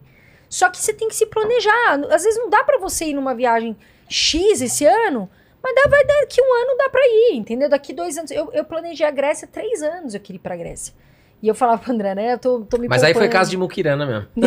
É. que ela tinha dinheiro pra ir, mas é que a Carol é bem. Acho que ela puxou meu pai. É bem, bem fechada. Contida, né? É, ela é pão dura. Eu já sou mais contido, assim, mas não, não tão, não tão Não, pão você falou, que, você falou da sua esposa, né? Que eu também escuto bastante, até comentando, né, do- da turma, é, de um dia que eu tava num taxista, o cara falou, poxa, Carol, dá um recado lá no seu podcast para as mulheres pararem de gastar o dinheiro do. Pô, estão gastando muito do marido e tal. Eu já sou o contrário, eu namorava com um rapaz que vinha o cartão, a gente conversava e vinha, eu falei, meu, vamos baixar esse seu cartão. Nós temos uma meta. De 20, você vai descer para 10. Não, é impossível, vai descer. E nós descemos o cartão dele. Então. E eu preciso baixar meu cartão. É que eu coloco tudo lá também, aqui da empresa, tudo, mas todo mês é um susto. Caramba. Você fala, putz, esses cartão, esse cartão vai me ferrar. Mas eu não, eu sou. Eu sou bem tranquila, eu acho, Eu bem fico econômica. bancando a- a- a- a- os desejos do, do Paquito, né? Vê se o baixo não tá lá no seu cartão. É. Nossa, Paquito, essa daí eu não Será? esperava, hein? Vai lá, não sei o que, music. Se tiver uma É. coisa lá, music. Eu- eu- Não, ele coloca outra eu coisa, né? eu uso o meu cartão de crédito. Agora dos outros É outra verdade. Livre. história. Manda aí, Paquito, que dúvidas? Ó, a Fabiana Lopes mandou aqui. Fabi, Ela, recém-casada, é, né? ela perguntou aqui se a gente vai ter 13 terceiro. Não, não entendi muito a. mandou Mas a. Fabi, ó, a Fabi E acabou- décimo quarto. Qua- décimo Pode colocar quarto. aí. Fabi acabou de casar, entendeu? Vem aqui no, no, no- no microfone, Fabi. Acabou de casar. Qual conselho pra recém-casado não, não. Porque briga de grana pode acabar o Putz, casamento, né? acaba. né? Acho que é, é- é o motivo Você que tem algum- ca- alguma- acaba mais casamento, é falta de grana. Vocês estão vocês estão endividados ou começaram zerado ou fizeram investimento tipo em casa em alguma coisa? Como que vocês estão? Não, agora a gente tá conseguindo pagar, terminar de pagar as coisas do casamento, né? Redondo. É, Que é a aí- festa, Isso, vestido, todas essas tudo. paradas. Nossa, aqui você gasta, viu? Você faz Oh. tudo em vezes, né? Nossa, a gente parcelou a vida. Mas agora a gente tá terminando de pagar o casamento e querendo juntar dinheiro pra comprar a nossa casa. Mas, Sim, mas, mas aí vai acabar primeiro essa etapa. E a pagar. viagem de lua de mel? É, a gente também não viajou ainda. não vai viajar conseguiu. em dezembro. Me lembrou o caso da minha maquiadora. né? Viaja, Fabi. Que ela Ah, queria tá viajar. Não, a gente dá um jeito. A minha maqui- maquiadora, ela queria casar, comprar uma casa, um carro e viajar pra lua de mel. Falei, são quatro sonhos. Era pra ser um? São quatro, né? Casar, não sei se é um sonho, né, Paquito? Não, não sei. Eu definitivamente não é. Não é, né? Mas então, casais que estão começando uma vida nova, o que, que vocês aconselham? Divide despesa, é, é uma conta só? Ou é Vai cada caso, muito. caso a caso? Como que é? Eu acho que assim, por exemplo, no caso de, de vocês, algum ganha mais, muito mais que o outro, é mais ou menos igual? Como que é? Tem isso também? Ah, depende, mas a gente tenta equilibrar, assim, é aluguel. cada Tem um conta metade. Ah, vocês dividem é, por. a gente vai dividindo. Aí Tá. um paga luz, um paga água. Entendi. A gente vai dividindo. Tem casal que gosta de colocar tudo junto. Depende muito do perfil da pessoa. No meu caso, eu vou falar pelo meu caso. Tá, eu sou casado, moro junto com a minha esposa. Quanto eu ganho tempo? há cinco anos. Tá. Eu ganho mais do que ela, então eu assumo mais despesas, tá? Mas ela também tem algumas despesas.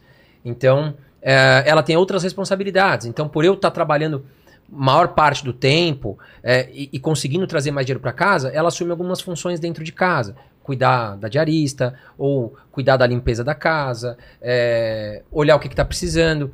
Mas a gente faz uma divisão de, de, por exemplo, ó, Camila, você vai pagar a conta de luz. E a diarista é contigo. O resto, aluguel, supermercado, final de semana, viagem, é comigo. Então, se tudo tiver muito bem combinado entre o casal, não tem problema. E aquilo, tem que ter um E tem que senso. E ser Se você ganhar transparente, mais, né? você pode pagar um pouco Sim. mais. Não é porque se esconde um. comprou umas coisas e não avisa, depois vem um susto, olha, eu tô endividado, eu tô endividada, E né? acontece Exatamente. muito isso. A Acontece, gente- né? Do A cara. gente em- até tá vendo uma notícia que eu li, não sei se. Eu... Da Ana Hickman, né? Ah, tá. Pensei que era do, do cara que, que traiu a mulher com o sogro. Ah, eu vi essa também, eu vi. Você viu essa, Por acaso vi hoje. Você viu essa, Foi mano? boa, essa foi boa. Por acaso a gente. Eu vi hoje. Parece que agora tá. Mas com é famosa, não? lá, Não, uma não, coisa- não. Ah, não, sério, não, não. É. É uma situação. Eu Você vi viu hoje, agora. mas aconteceu faz um tempo. Sei já. quem É, tacou fogo. Eu falei, Jesus. mas tudo bem, não é esse caso. Caramba. Qual não, foi não. o caso? Por exemplo, a Ana Hickman, né? Ah, saiu sim, as notícias de que estariam com dívidas e tal. Por quê? Muitas vezes por falha de comunicação do casal. O casal tem que sentar e tudo bem se não dá pra fazer aquilo agora. E não né? é por, por falta de grana. Mas é, é que gastaram louco. mais do que. Do que às A vezes, Ana muitas pô, vezes. vamos Exato. falar, o salário da Ana Hickman, ele eu não sei o que faz, mas a Ana Hickman, pô, devia ter um baita salário. Com certeza, Ela é uma grana mulher de guardada, sucesso. investimento. Ele era empresário, entre aspas. tal, Aonde foi essa grana, É. a gente nunca vai saber. Só o casal que tá ali dentro, ou, ou quem mexia no dinheiro dela, se teve desvio, ou se teve muito gasto Mau em investimento. luxos, é. Mas ou que eu- investimentos ruins. A gente viu muito jogador de futebol É. caindo aí em Em pirâmides. E negócio de Bitcoin, né? Golpe de Bitcoin. Exatamente, o Carol fala muito nisso. É, porque você imagina, por exemplo, o Sky, eu sou palmeirense, mas quando aconteceu Não, mas isso, antes de falar isso, só vamos fechar o lance do, do casal. casal. É, vamos falar de, de- de golpe Sim. depois. Mas eu acho que, que tem que, meu, eu acho que tem que sentar, falar a real. Primeiro, conhecer a pessoa, já seja real. Também acho. Pô, eu tenho essa vida assim. Cara, eu sou simples, tá tudo certo. Simples que eu falo, tenho uma vida É, mais não, simples. não posso ter luxo. Não mente. É, vamos tem comer fora uma vez a- por mês. E tá tudo bem, É. não mente. Tipo, ah, eu tenho um padrão tal, porque depois não é, aí fica chato pros dois. Com, casal tem que conversar. O que, que é conversar? É sentar por mês e falar, meu, como é que estão nossas contas? Gastos, contas. Beleza, queremos viajar, como é que a gente vai fazer agora? O que, que falta no casamento? O que, que tá acontecendo? O homem, às vezes, se sente mal, o que, que acontece muito. Tô dando aqui exemplo de homem porque é a maior parte. É. Porque a mulher gasta muito, o cara não quer falar pra mulher, muitas vezes a situação que ele tá, a mulher tá gastando, gastando, quando Sem vê, saber, né? dá uma briga familiar, ela fala, ah, mas você não me dá mais as coisas, porque não tem, uma hora acaba, e aí começa o quebra-pau familiar, Exato. e separa. Então, tem que ter diálogo, e principalmente, pessoal, você que tá aqui, seja sempre você. Porque, ah, eu tenho que ser rico, eu tenho que chamar a atenção de tal pessoa, eu sou uma mulher, ah, eu tenho que usar todas as marcas do mundo.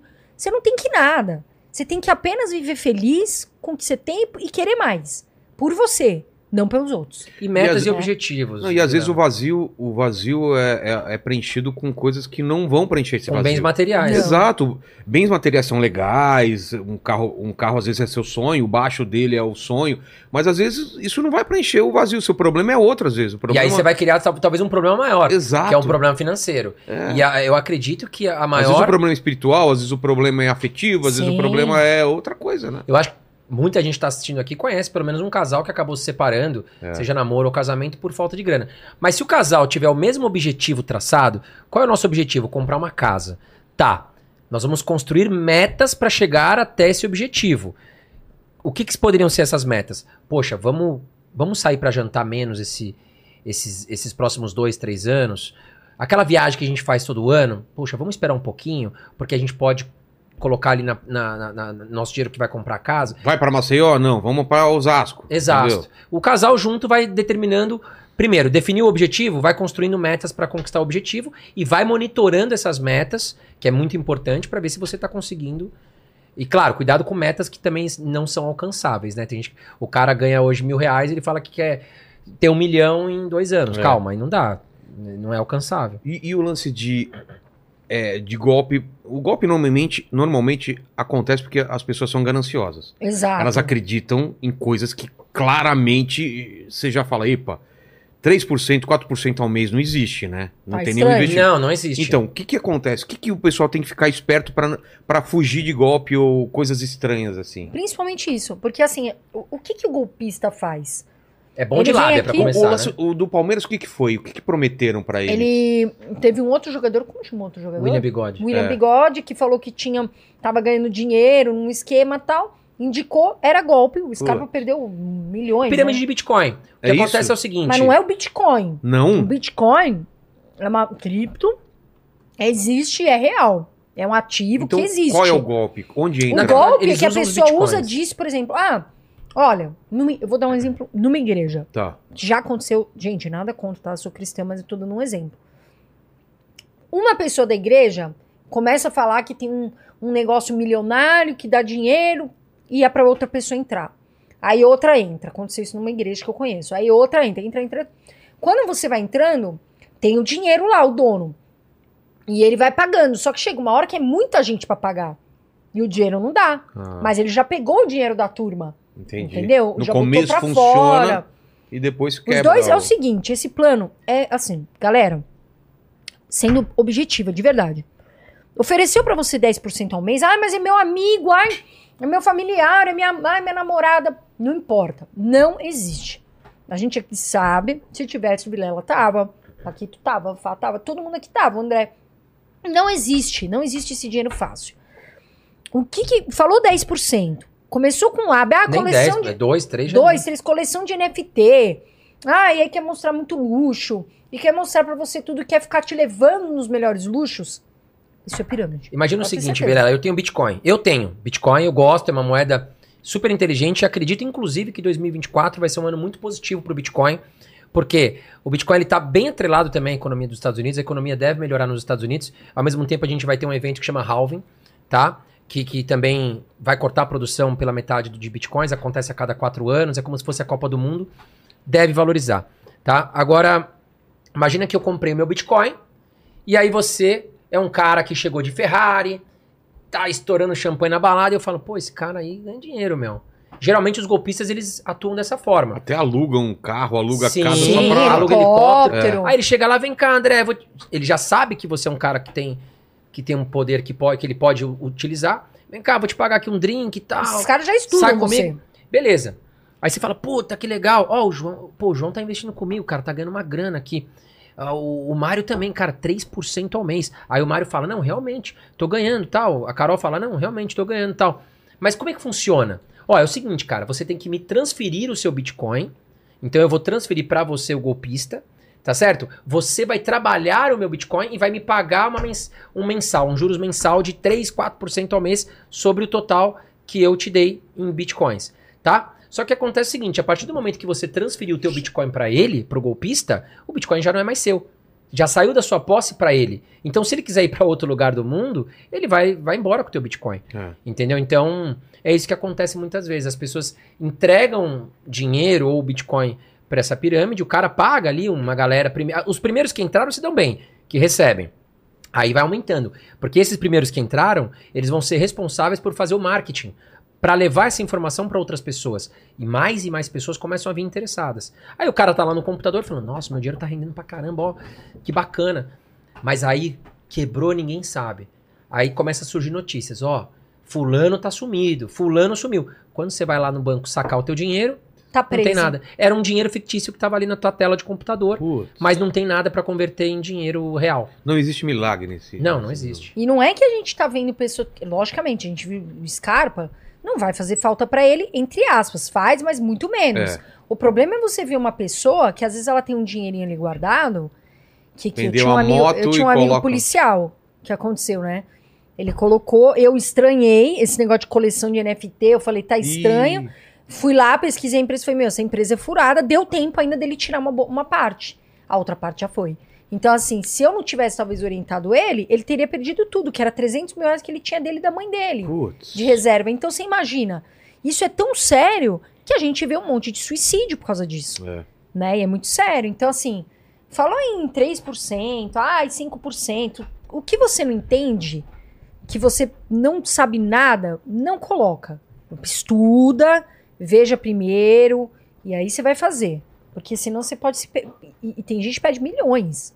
Milhões, carro, carro. No caso do. Scarpa foi milhões, né? É, é que- 7 milhões, parece, foi uma É, coisa assim. foi muita Foi grana. muito dinheiro. Putz. É muita grana. Fala, Paquito. Você já perdeu 7 milhões em alguma coisa? Cara, ainda Só em não. sonho. Então você é sortudo. Você não perdeu 7 milhões. É verdade, eu também nunca ganhei 7 milhões. Eles estão perdidos por aí até você achar. É, Exato, exatamente. Exato. Ó, é, a galera perguntou aqui o quão ruim é investir em produtos que o seu gerente de conta recomenda. Ah, Carol acho que é uma boa pessoa pra falar disso, que ela caiu num golpe já. Não Sério? golpe, mas investimentos ruins, né? Isso foi Sim, lá em 2014, acho. Em 2014, o que, que aconteceu? Eu, eu, eu, fiz, eu juntei bastante dinheiro. E eu, e eu não tinha a noção de tantas, tantos investimentos que hoje eu tenho. O que, que aconteceu? Eu conheci um gerente, eu vou até tomar cuidado com essa história, porque eu tomei um processo aí, embora ele perdeu, mas assim, é, de um banco X, né? E ele, não são todos gerentes, tem gerentes que sim, são bons, tem previdências Não que são boas, é. não dá pra generalizar, tem previdências boas também. Só que na época esse X gerente acabou me, né, me indicando uma previdência ruim. O que, que aconteceu? Foi o meu primeiro vídeo do canal.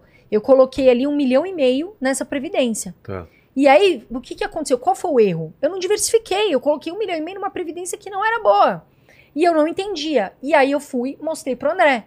Falei, André, o que, que você acha disso aqui, dos investimentos? O André ficou branco, assim. ficou branco, falou, meu, o que, que você fez, cara? Vamos ajeitar isso aqui. E aí, agora eu já portabilizei, porque inclusive, pessoal, fica aqui também um, um ensinamento. Portabilidade é gratuita. Então, vamos supor, você está numa previdência do Banco X. Ah, eu não estou gostando, acho que tem previdências melhores. Você pode portabilizar para o Banco Y gratuitamente. Você Ah, é? escreve lá, preenche um, um, um formulário e tal, e o banco é obrigado a fazer isso de graça. Então, eu coloquei quase ali um milhão e meio nisso. E foi um baita erro. Por que, que foi um erro? Justamente por ter confiado no gerente. Não é que ela perdeu, né? Ela deixou de ganhar. É, deixou ela de poderia ter ganhar. diversificado. Poderia ter. Só ganhado que o muito cara, mais. ele claramente ganhava comissão em, em um cima desse, desse, desse produto. Mas o que acontece é o seguinte, Vilela. O gerente de banco, ele responde a alguém, ele é um funcionário. E ali tem alguém falando, ó, cara, eu preciso que você venda 100 seguros esse mês, eu preciso que você venda é, 500 títulos de capitalização, tua meta é essa. Meu, o cara vai ter que... Ele sabe que o produto às vezes não é bom para aquela pessoa, mas ele tem meta, ele precisa cumprir aquilo para manter o emprego. Então, muitas vezes a gente, pô, título de capitalização, cara, é uma porcaria. Ah, mas você vai concorrer a moto, não sei o que tá, mas a rentabilidade é uma porcaria. Então, você tinha produtos melhores para oferecer para o teu cliente, mas era uma meta, era algo que gerava dinheiro. Só que a coisa vem mudando. Eu sinto que os grandes bancos também, eles vêm mudando. Por quê? A gente teve a entrada aí de corretoras, começou pela XP, nós temos BTG, outras corretoras diversas. Nós temos agora Nubank e Banco Inter, que são bancos digitais. Tudo isso pressionou o mercado para que a informação circulasse de uma forma mais positiva. Os gerentes, assessores, têm que tentar levar a informação é, é, é, mais qualitativa né, para pro, os seus clientes. E porque a, a- a informação está muito rápida, celular, é tudo muito rápido hoje em dia. Então, se você faz algo ruim para alguém, vai chegar rápido e se espalha Sim. essa notícia. Mas eu acredito que as coisas estão melhorando, graças a Deus. Fala, Paquito. Ó, é, o professor Lobão, vocês tinham falado aqui da, da eleição lá na Argentina. Ele mandou aqui: queria saber se compensa investir na Argentina com a eleição do Milei. As ações é, estão entrando em baixa. Será que depois vão voltar a subir? Vixe, Na Argentina, não depois que engano, saiu subiu, né? A- a- a- subiu as estatais, a Argentina, chegaram a subir mais de 20% em um dia. Ah, é? Porque com a, com a vitória do Javier. Milei, é, a expectativa é de que o mercado possa ter um rumo agora, né? Então o mercado reagiu muito bem. Agora, investir no mercado argentino, eu acho que é, na minha opinião, eu não faria, tá? Não recomendo ninguém a fazer. Até porque a gente não tem tanta informação do mercado argentino, a gente não tem tanta informação das empresas, porque quando você se torna sócio de uma empresa, você tem que entender o que, que essa empresa faz. Você tem que entender o básico. Poxa, é uma empresa de energia elétrica, tá? Ela, ela trabalha com energia elétrica. Quem são os principais clientes? Como é que tá? É uma empresa que está muito endividada, está lucrativa. É. Então, assim, se já é difícil para as pessoas hoje é, é, confiarem e acreditarem na Bolsa de Valores brasileira, que é, uma- é um investimento tão bom, falar em investimento na Argentina piorou. Aí é um- a gente vai confundir completamente a cabeça das pessoas. Total. Ó, e a galera perguntou aqui de previdência privada é, e. É, esqueci o nome, previdência pública, que, é, que Como? fala, né? De, de aposentadoria e tal. Se a gente vai ter condição de se aposentar é, pelo governo, se a gente tem que. INSS? Todo mundo, isso. Ou se todo mundo. Previdência privada é sua aposentadoria privada. privada. É. Isso. E o INSS é o do É o governo. que você né? contribui. Ah, esquece. Isso daí a gente sempre fala. A gente fala muito, né? Depender dessa grana, Bate, né? dependendo do INSS. O INSS é, é uma pirâmide típica. A gente está vendo uma expectativa de vida maior, né? E menos dinheiro. Então, assim, Menos Vai- pessoas entrando. menos né? pessoas É. entrando. Então, como é que vai fazer isso daí? Essa no final das já não tá contas. mais assim, né? Né? Não tem. Então, assim, quem depender de INSS, na minha opinião, tá, fadado ao fracasso. É. Então, por isso que a gente fala pra você, você mesmo fazer a sua aposentadoria, você mesmo jovem, é, ou enfim, que tá construindo tua vida, já pensar na tua aposentadoria. Porque se você ficar aquele CLT que fala, ah, mas eu tenho direitos, ah, mas eu tenho. é, eu vou ter a minha aposentadoria, vou ter o INSS, é muito complicado. Porque eu, Carol, acho que daqui pra frente, mais pra frente, vai faltar a grana. Pra, pra É, muita o que vai gente. acontecer é que vai ter que aumentar a régua, como já aconteceu, né? É, se o cara se aposentava com 30 anos de trabalho, Agora, Agora é é 35, 35. daqui a pouco é 40. Quer dizer, fica. E aí você fala, pô, tô trabalhando aqui há 25 anos, falta 10. Do nada o governo chega e fala assim: não, agora não falta 10, agora falta 15. É. Quer dizer, aí Entendeu? a pessoa Então, às vezes já não tá até de mal, você. saúde, já, né, enfim, muito tempo. Então, não dependa do INSS, pessoal. Vá buscar sua aposentadoria o mais rápido possível. Quanto mais rápido, melhor. Ó, e a galera perguntou bastante aqui quais seriam os melhores investimentos aí para 2024. Se tem, se vocês podem fazer uma lista aí de alguns. É muito particular, né, Carol? Vai depender do perfil da pessoa também. É, né? eu acho, assim, quando a gente fala de investimentos, antes de tudo, a gente tem que falar de perfil. Porque a gente tem aquela pessoa que tem um perfil conservador, que a pe- pessoa que ela aceita correr, é, que não aceita correr risco, ela quer um dinheiro ali mais tranquilo. A gente tem um perfil moderado e o avançado, que é o, o arrojado, que é o cara que aceita mais. E por que isso? Porque você tem que saber exatamente seu perfil. Se você não é aquela pessoa que aceita correr risco, é, e você já é uma pessoa que não quer entrar tanto na bolsa, você tem certos investimentos. Se você, ah, não, sou arrojado, se eu perder aqui na, na bolsa, pô, tá tudo bem, minha carteira vai. de- perder não, mas eu vou ver minha carteira caindo e eu aceito, maravilha. Quais investimentos são os melhores? Aqueles que se identificam para você. Esses são os investimentos melhores. Por exemplo, Carol, eu quero começar uma reserva de emergência. Então, Tesouro Selic ou CDB de liquidez diária. Carol, eu estou me programando para minha aposentadoria. Então, para longo prazo, ações. Faz sentido? Aí você pode Não, até pode ser renda fixa, pode ser fundos imobiliários. né? O fato é que, que, falando, vamos falar da renda variável, sobre melhores investimentos, e a, a galera gosta muito desse assunto, eu acho que tanto ações como fundos imobiliários está bem promissor. Eu acho que a Bolsa de Valores no Brasil está barata e, e eu acredito que tem muito potencial de valorização nos próximos dois anos aí. é, olhando um cenário para dois anos, eu acredito que ao investir, claro, e quando a gente fala em investir em ações, a gente recomenda que comece por setores mais perenes, que, que são o quê? Setores que a gente utiliza no dia a dia: energia elétrica, Saneamento. saneamento básico, seguros, bancões e telefonia e internet, que também está no nosso dia a dia. Tá? Então, acredito que todos os investimentos que a gente está falando aqui, ações, fundos imobiliários, renda fixa também ainda está em alta, É, vão performar legal. Depende do perfil da pessoa. Quero começar na bolsa. Vai ser bom? Sim.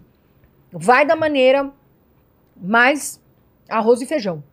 Ah, vou pôr ali elétricas, bancos, como o André citou. Empresas mais perenes, empresas com uma saúde financeira melhor. E vai devagar, com pouca grana. Coloca ali 100 reais. Pô, vou testar, vou colocar uns 50. Mas não, não queira ser o super-herói da bolsa. Porque tem gente que tá começando e a pessoa, às vezes, ela, ela se perde, tadinha. Ela vai no, ah, no mais arriscado. Não, pé no chão e, e vai devagar que dá, dá tudo certo. E, o trade, e os traders? o- Ah, a gente é essa contra. moda do. É, o que acontece é o seguinte, cara. Existem traders que ganham dinheiro? Tem muita promessa, né? É. Não, muita, muita. Porque aí nós vamos entrar naquela questão do cara que tá lá, aluga um carro, uma BMW, uma Lamborghini, e começa a falar que, opa, tô aqui, ó, no trade. e Ganhei aí tanto. Começa, é, ganha tanto, começa a vender curso. A galera acredita, começa a comprar achando que é fácil. Mas assim, é, é uma profissão séria, tem pessoas que ganham dinheiro, só que são pessoas com muita experiência, com muita bagagem, que entendem daquilo. E outra coisa, trade funciona em horário comercial dia útil. O cara, para viver de trade, ele tem que se dedicar àquilo. Não adianta você trabalhar numa empresa, chegar na hora do almoço e você falar, pô, vou tirar ali 20 minutos para fazer um trade rapidão aqui. Não funciona assim. Vamos explicar o que é trade, então, pro pessoal, que tem gente que nem sabe o que, que é, né? Trade é uma operação que você, você compra uma ação no dia e vende ela no mesmo dia. Você tem que fechar a operação no mesmo dia. Então você vai fazer a operação daquela, daquele ativo em horas. E a- aquilo, você vai ter que olhar gráfico, você vai ter que entender o que está acontecendo, você vai ter que estar muito por dentro do que está acontecendo com aquela empresa para você acertar. Então, hoje a gente fala que o índice é de cerca de 98, 99% de pessoas que começam a fazer trade e não dão certo. Ah, é? 1, 2% acabam dando certo. Então é uma coisa que você tem que se dedicar muito, estudar muito. Não é para qualquer um.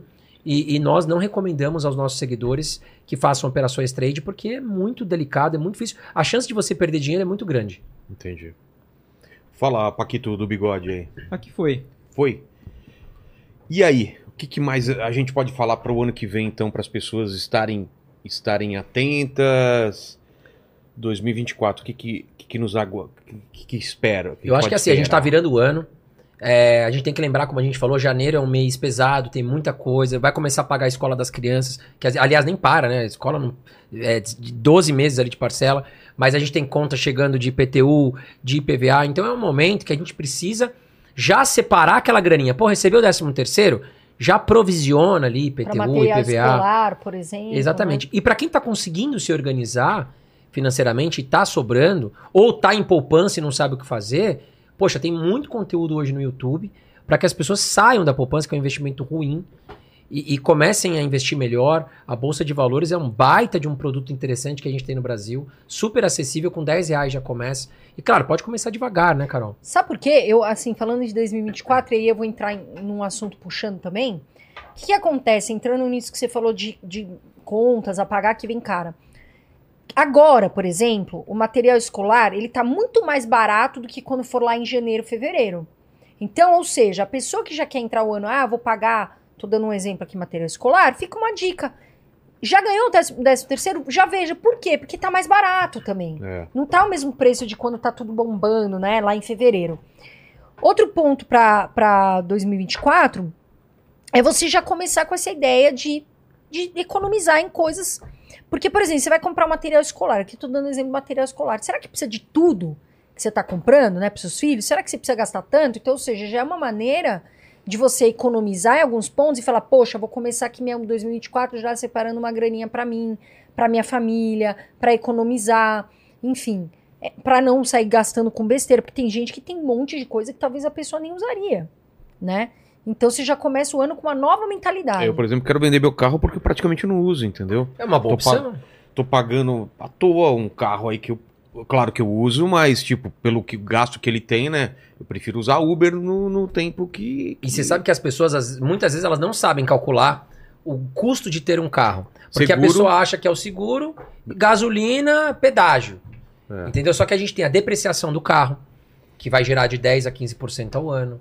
A gente tem outros custos embutidos ali. Né? Você tem imposto como IPVA, você tem que calcular tudo. No caso do meu carro, tem mais um custo também, que é o custo da minha sanidade mental. Por quê? Porque ele te dá Dá muito. muito problema. Sério? Ser Olha lá, manutenção. Aí lá. tem que tomar carro, remédio cara. pro, pro, pro Então, carro. eu gasto do remédio que eu tenho que tomar pra lidar com o carro. É Sério, é Paquito? Tá assim. Ô, Paquito, e um outro custo que ninguém sabe, que é o custo de oportunidade.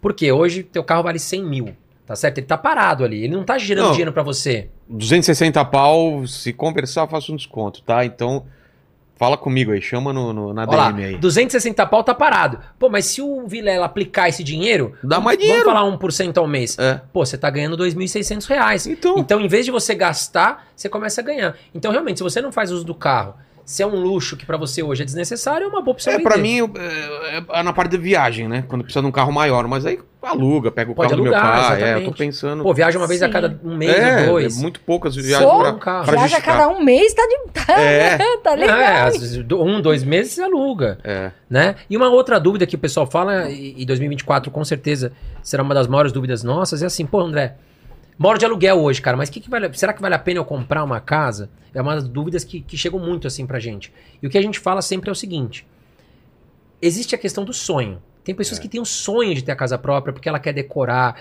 ela quer fazer, ela quer fazer uma obra, tal, tal, tal. Se ela se organizar, poxa, junta um, um bom valor de entrada pra comprar, tá certo? Eu acho que vale a pena. Outro ponto, a gente tem que separar também o tipo de imóvel. Porque hoje nós temos o Minha Casa Minha Vida no Brasil, que é um sistema que ajuda muito o mais humilde, o pobre, digamos assim, a conseguir comprar o seu imóvel. São taxas de juros muito acessíveis e que nesse caso também vale a pena, tá? Agora, se você falar assim pra mim, mas economicamente, o que é melhor, comprar uma casa ou morar de aluguel? Aí eu vou falar morar de aluguel. Por quê? Hoje, se a gente alugar essa sala aqui, tá certo? Nós vamos pegar em torno de 0,3, 0,4%. Tá certo? Só que se eu investir em fundos imobiliários, que são ativos atrelados a imóveis também, eu vou pegar uma carteira bem conservadora, sem risco, 0,8. Ou seja, eu consigo ganhar o dobro investindo em fundos imobiliários, tá certo? Eu posso pagar 0,4 de aluguel e ainda pego 0,4 e coloco no bolso. Então eu consigo ganhar mais dinheiro investindo em fundos imobiliários morando de aluguel. Agora, tem que separar a questão do sonho. Né? Então, existe vários tipos de resposta para essa, comprar ou alugar. Economicamente, alugar é melhor. Mas a gente tem a questão do sonho, É. a gente tem a questão do Minha Casa É, Minha Vida, eu que a, sempre a tive esse é boa. sonho de ter uma casa. Então, assim que eu pude dar entrada, eu fui. Não me Exatamente. arrependo, porque tá quitada hoje. Porque a gente vê muito influenciador falando, pô, não vale a pena comprar É. casa. Aí do nada, meu, passa três anos, o cara ganhou mó grana no YouTube, compra casa. Exato. Entendeu? Então é. Não é bem assim que funciona. E o lance de ativo e passivo? A diferença? A gente tá falando isso hoje, né, A cara? gente tava no carro falando disso, né? da- Ativo é algo que você tá ganhando dinheiro, né? Então você investe, mas você tá, tá ganhando. Vem pra você como ativo. Dá um exemplo. É, Dinheiro no dinheiro banco. no banco, por Ah, tá. exemplo. Dinheiro do seu trabalho. Vilela tá recebendo, É é um dinheiro, é um ativo. ativo. Passivo é justamente onde você gasta. Por exemplo, Carro. carro. Entendeu? É um passivo. Casa é o quê? Casa eu, acho, É um ativo. eu acho que casa é um ativo. Tem valor. Que tem valor e que às vezes necessita. Que é, é, tem alguns Só pontos que não tem liquidez, né? gastar. Aí entra o lance da liquidez. É, você precisa vender rápido e não consegue. Exato, tem muita casa que não. Porque qual que é a diferença? Por exemplo, você vai investir em fundos imobiliários. Você tá lá, tem um gestor do fundo, e aquele fundo é um exemplo, só investe em shopping. Então ele investe lá em sete shoppings. O que, que acontece? Quem tem que te pagar os aluguéis, isentos de R todo mês, é o fundo imobiliário, é a gestão do fundo. Não é você, Vilela. Ele vai lá, faz, ele é o dono dos shoppings, você é o cotista do fundo e você recebe. O problema de uma casa é o e aí é mais líquido, né? Porque você tem cotas que você compra e você pode vender. No mercado, comprei cota desse fundo, tem seis, sete shoppings, um XPML11, por exemplo, e eu vendo no mercado quando eu quiser. O problema da casa é você não consegue vender uma, por exemplo, uma pequena parte da sua casa É. e o resto ficar. Ou então não é tão fácil vender. Tem casas aí que estão há muito tempo, inclusive da nossa mãe na Granja Viana, são casas que não têm liquidez. Então você tem lá, mas tá parada. Da, E, da e- e tem aquela questão, né, Vilela? O cara chega e fala assim: porra, minha casa vale 5 milhões de reais. O cara acha, ele tem a confiança de que É. aquilo vale. Mas quando ele coloca a placa de vendas, ele percebe que passou um ano ninguém foi lá oferecer os 5 milhões. Aí ele baixa pra 4. Mas ninguém apareceu ainda. É. Aí ele começa a ver a realidade de quanto, quanto vale a casa dele. Os fundos imobiliários, eles são negociados na bolsa de valores. Então, todo dia útil, você abriu ali o home broker, o seu celular, sua corretora, você vai ver, opa, meus fundos imobiliários estão você valendo pode isso comprar daqui. com 10 reais. Hoje, uma cota, né? É. Com- Fundo imobiliário, muitas pessoas não conhecem esse tipo de produto. A gente saiu em 2018 de 100 mil investidores para 2 milhões e meio de investidores atualmente, em 2023, e vai continuar subindo. Daqui a pouco a gente vai ter aí, sei lá, pelo menos 5% dos brasileiros investindo em fundos imobiliários, porque vem subindo o interesse, porque é uma classe de ativos muito legal. Como a Carol falou, imagina que eu, você, a Carol e outras 100 mil pessoas temos o mesmo desejo. Comprar imóveis, tijolo. Esses tijolos podem ser shopping center, galpões logísticos, escritórios comerciais, lajes comerciais. Agora, imagina, 10 shopping centers. Eu não vou conseguir comprar. É muito dinheiro, vale É. 2 bilhões de reais. Então, pego eu, mais 500 mil pessoas, nós vamos cada um dar um pouquinho de dinheiro. Quem der mais dinheiro vai ter mais cotas, quem der menos dinheiro vai ter menos cotas, mas juntos nós compramos os 10 shopping centers, tá certo? Esses shoppings vão ser lotados ali de lojistas, que vão pagar aluguéis pro, pro shopping.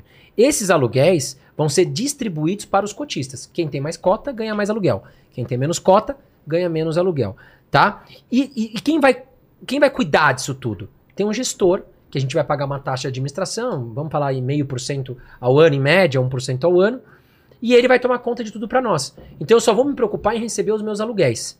Quem vai se preocupar com manutenção? Quem vai se preocupar em colocar ó, a- a- é, inquilino Tudo, ge- para tudo é dentro? gestão. É tudo a gestão do fundo imobiliário. Então, é um, é um ativo muito interessante hoje, ligado a imóveis, inclusive, que está em crescimento. Sugiro aqui aos seguidores do, do Inteligência que busquem conhecimento, porque. Que é nem um- o ET Bilu. E Bi- ET Bilu já falava isso, hein? Aham. Não é? Busquem conhecimento, ET Bilu. É, Ele tava certo. Que também pode ser interpretado como busca em comer cimento, que tem bastante a ver com É, fundos imobiliários. exatamente. Tá certo então, lá. fundos imobiliários. Fundos imobiliários é um produto muito promissor para É. cada vez mais, como eu falei, saiu de 100 mil investidores para 2 milhões e meio de investidores. E só para você ter uma ideia, uma estatística, Vilela, mais de 60% da população americana investe em bolsa. No Brasil, a gente está falando em algo em torno de 2% Caramba, só de pessoas na bolsa de valores, tá? Então, é, vem crescendo, mas ainda tem muito espaço para crescer. E, e a gente acredita que cada vez mais a gente conseguindo levar esse trabalho para frente, educação financeira, com o nosso canal, nosso podcast e outros influenciadores também, que inclusive acho que já creio que vieram aqui, a gente está levando educação financeira para dentro da casa das pessoas e graças a Deus, pessoas que já eram organizadas, mas investiam mal, investiam na poupança porque não sabiam o que fazer com o dinheiro, começaram a olhar outras alternativas. como fundos imobiliários, como ações, ou como outros produtos na renda fixa também. Eu acho que para esse ano de 2024, a gente vai ter algo que eu espero que cada vez mais ãh, cresça, que é a turma entendendo que a poupança não vale a pena. A poupança é nem é investimento, a poupança ela perde para inflação. Então você deixa seu dinheiro lá na É poupança. melhor do que ficar parado, mas é pior do que qualquer outra coisa. Exato. que É melhor tá- que deixar na gaveta, Você não ou tá debaixo do investindo colchão. Você não tá investindo em nada, você tá colocando lá a poupança. Ah, mãe, exemplo, né? Você colocou, colocou 100 reais, aí no final do mês do ano tem lá 105. Você fala, ah, ganhei 5 reais. Tá, só que esses 5 reais já não compra as mesmas coisas. Então a inflação bateu no teu dinheiro. E o que que, o que que acontece? As pessoas, elas têm medo de sair da poupança, que é tradicional, por quê? Porque elas tinham a dificuldade na cabeça delas de vou colocar aonde? E hoje nós educadores estamos falando, abra uma conta numa corretora gratuitamente e olhe para, por exemplo, um Tesouro Selic, que você vai saber através do YouTube o que é exatamente, a gente usa muito para reserva de emergência, é, ou um CDB de liquidez diária. Você vai aos poucos, você vai sair da poupança e vai migrando. É de que você faz a portabilidade. Ou, ah, estou recebendo, em vez de eu pôr na poupança, poxa, Carol, eu já vou fazer um CDB de liquidez diária.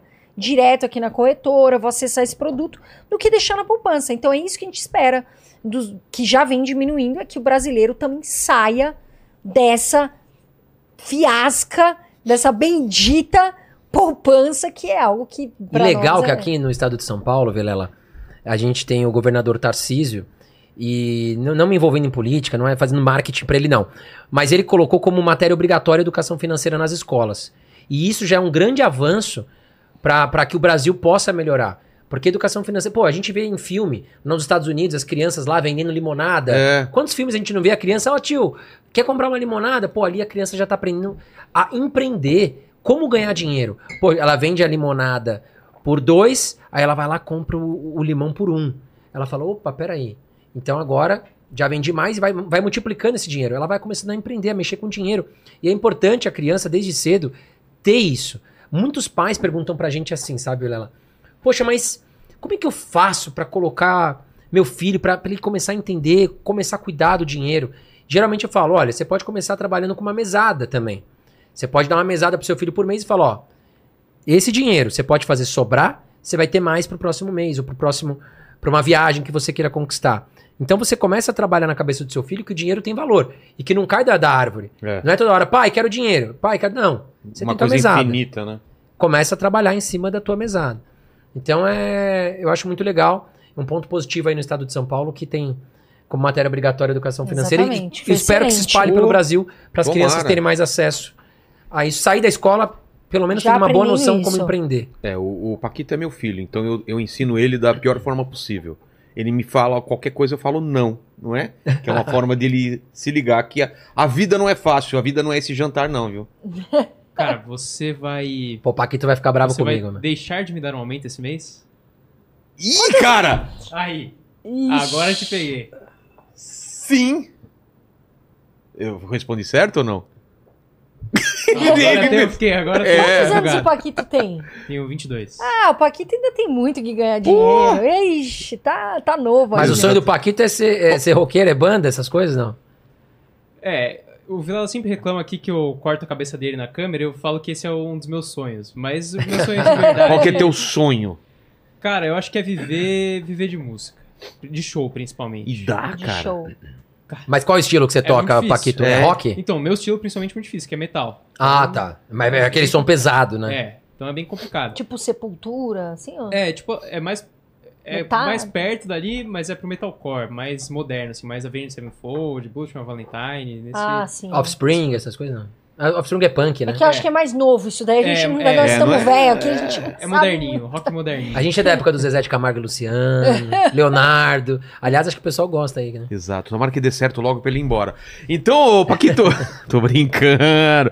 Fala, Paquito, é, foi aí então de perguntas? Aqui foi. Agradecer demais aqui a dupla, vocês estão sempre convidados aí, porque as coisas mudam, né? No, no- no- o cenário econômico, então Muda muito. Sempre estão convidados aí para falar dessas novidades. Então é, é com vocês aí algum fechamento, fala do podcast, que o que, que vocês falam, qual é a periodici- periodicidade, o canal, é com vocês aí. Encerrem do jeito que vocês quiserem. Bom, pessoal, foi muito legal estar aqui com vocês. Espero que vocês tenham aprendido né? Bastante coisa. A gente tá aqui para passar educação financeira, para ver vocês melhores, ganhando mais dinheiro. Nosso canal é Irmãos Dias Podcast. Hoje a gente tá super feliz. A gente tem quase 600 mil inscritos. É um canal bem nichado. Fala disso, de investimentos.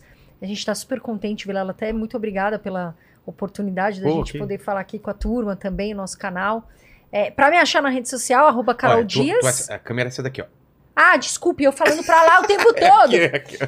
Bom, pessoal, eu queria agradecer vocês que estão aqui. Espero que vocês tenham aprendido bastante sobre como cuidar do dinheiro, investimentos. A gente sempre tá aqui para isso, para ver a educação financeira crescer, para ver vocês aí ganharem bastante dinheiro. A gente tem um canal que chama Irmãos Dias Podcast, é um canal que tem No YouTube. quase no YouTube. Já se inscreve lá, sai daqui e já, já vai se pra lá. inscreve no, no Irmãos Dias Podcast. A gente fala muito sobre finanças. Investimentos é um canal nichado. Então, para você que está começando também, você vai aprender muita coisa. E passa todas as terças. É, tá? Segunda-feira, 19 horas, lá no YouTube, tá certo? E também a Carol tem o canal dela, onde ela direciona, ela vai apresentar mais condições ali de investimentos, que é o Riqueza em Dias. E eu tenho o meu canal também, que é o Mestre da Riqueza. Tá? No Instagram vocês me acham como André Janeiro Dias. E eu no arroba Carol Dias. Mas aproveita, Vilela, pede pra turma se inscrever lá no Irmãos Dias Podcast. Exato, sai agora e vai lá, acompanhem, comentem aqui. E agradecer demais, então, mais uma vez, agradecer ao Paquito. Tem que agradecer também ao Tuti, infelizmente, que hoje não participou. Fala um oi aí pro pessoal, Tuti. Oi. Obrigado, já participou. Então é isso daí. Dijuan, aqui, um cartãozinho maneiro aqui, ó, Paquito, aqui, ou aqui, ó. Pá. Vantagens do Dijuan, que você pode escolher entre crédito e débito. Qual é? Galera, é o seguinte, além disso aí que o Vilela já falou, que você pode usar ele tanto na função crédito quanto na função débito. Se você usar ele na função crédito, cada um dólar que você gastar, você ganha um ponto e meio para Repita. um ponto e meio a cada um dólar, você ganha um ponto e meio para você trocar por viagens, produtos e até mesmo dinheiro lá na Livelo, tá certo? Exato. Além disso, você tem rendimento de 100% do CDI, que agora a gente já sabe o que significa. É. Lá na sua conta digital, ou seja, o dinheiro vai render lá diariamente com essa taxinha aí do CDI, que a gente aprendeu aí no episódio o que, que, que, é essa taxa aí maravilhosa. A- Finalmente eu aprendi. E aí você não tem que fazer nada, você deixa o dinheiro lá e ele já tá rendendo pra você.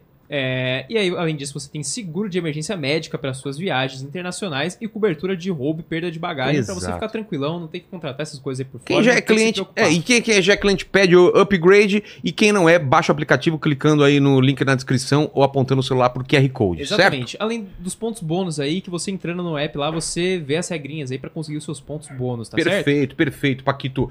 E a Insider, você já conhece, a gente tá falando aqui da cueca maravilhosa, tem altos, altas promoções lá que a gente montou o Starter Pack, com o nosso link também que tá aí na descrição e o nosso QR Code, você vai lá direto e aproveita nesses dias aí que tem essa promoção que você vai, vai acumulando, acumulando, pode chegar até 40% usando o nosso Isso, cupom. lembrando que só hoje, amanhã, dia 23 e 24, aí todas as compras têm frete grátis, Exato, tá certo? Então, aproveite. cara, é a junção aí do desconto de até 40% com frete grátis, tá maravilhoso. Fechou. Paquitão, você prestou atenção no papo, Eu né? preste atenção, lógico. Então você tem aquele discurso que você tem que fazer que é obrigatório e é contigo aí. Exatamente. Galera, é o seguinte, você chegou aqui até agora não deu seu like ainda, você tá moscando, então dá um like aí, se inscreve no canal, ativa o sininho pra não perder nenhuma live e torne-se membro aqui pra participar de todas as nossas lives, inclusive essas aqui muito especiais, tá certo? Exato. E agora é o mais se importante. você- é, Pra isso quem chegou até o final e quer provar que chegou até o final, escreve Se você o quê? chegou aqui até o final, pra você provar pra gente que chegou até o final, comenta aí pra gente. Pirâmide.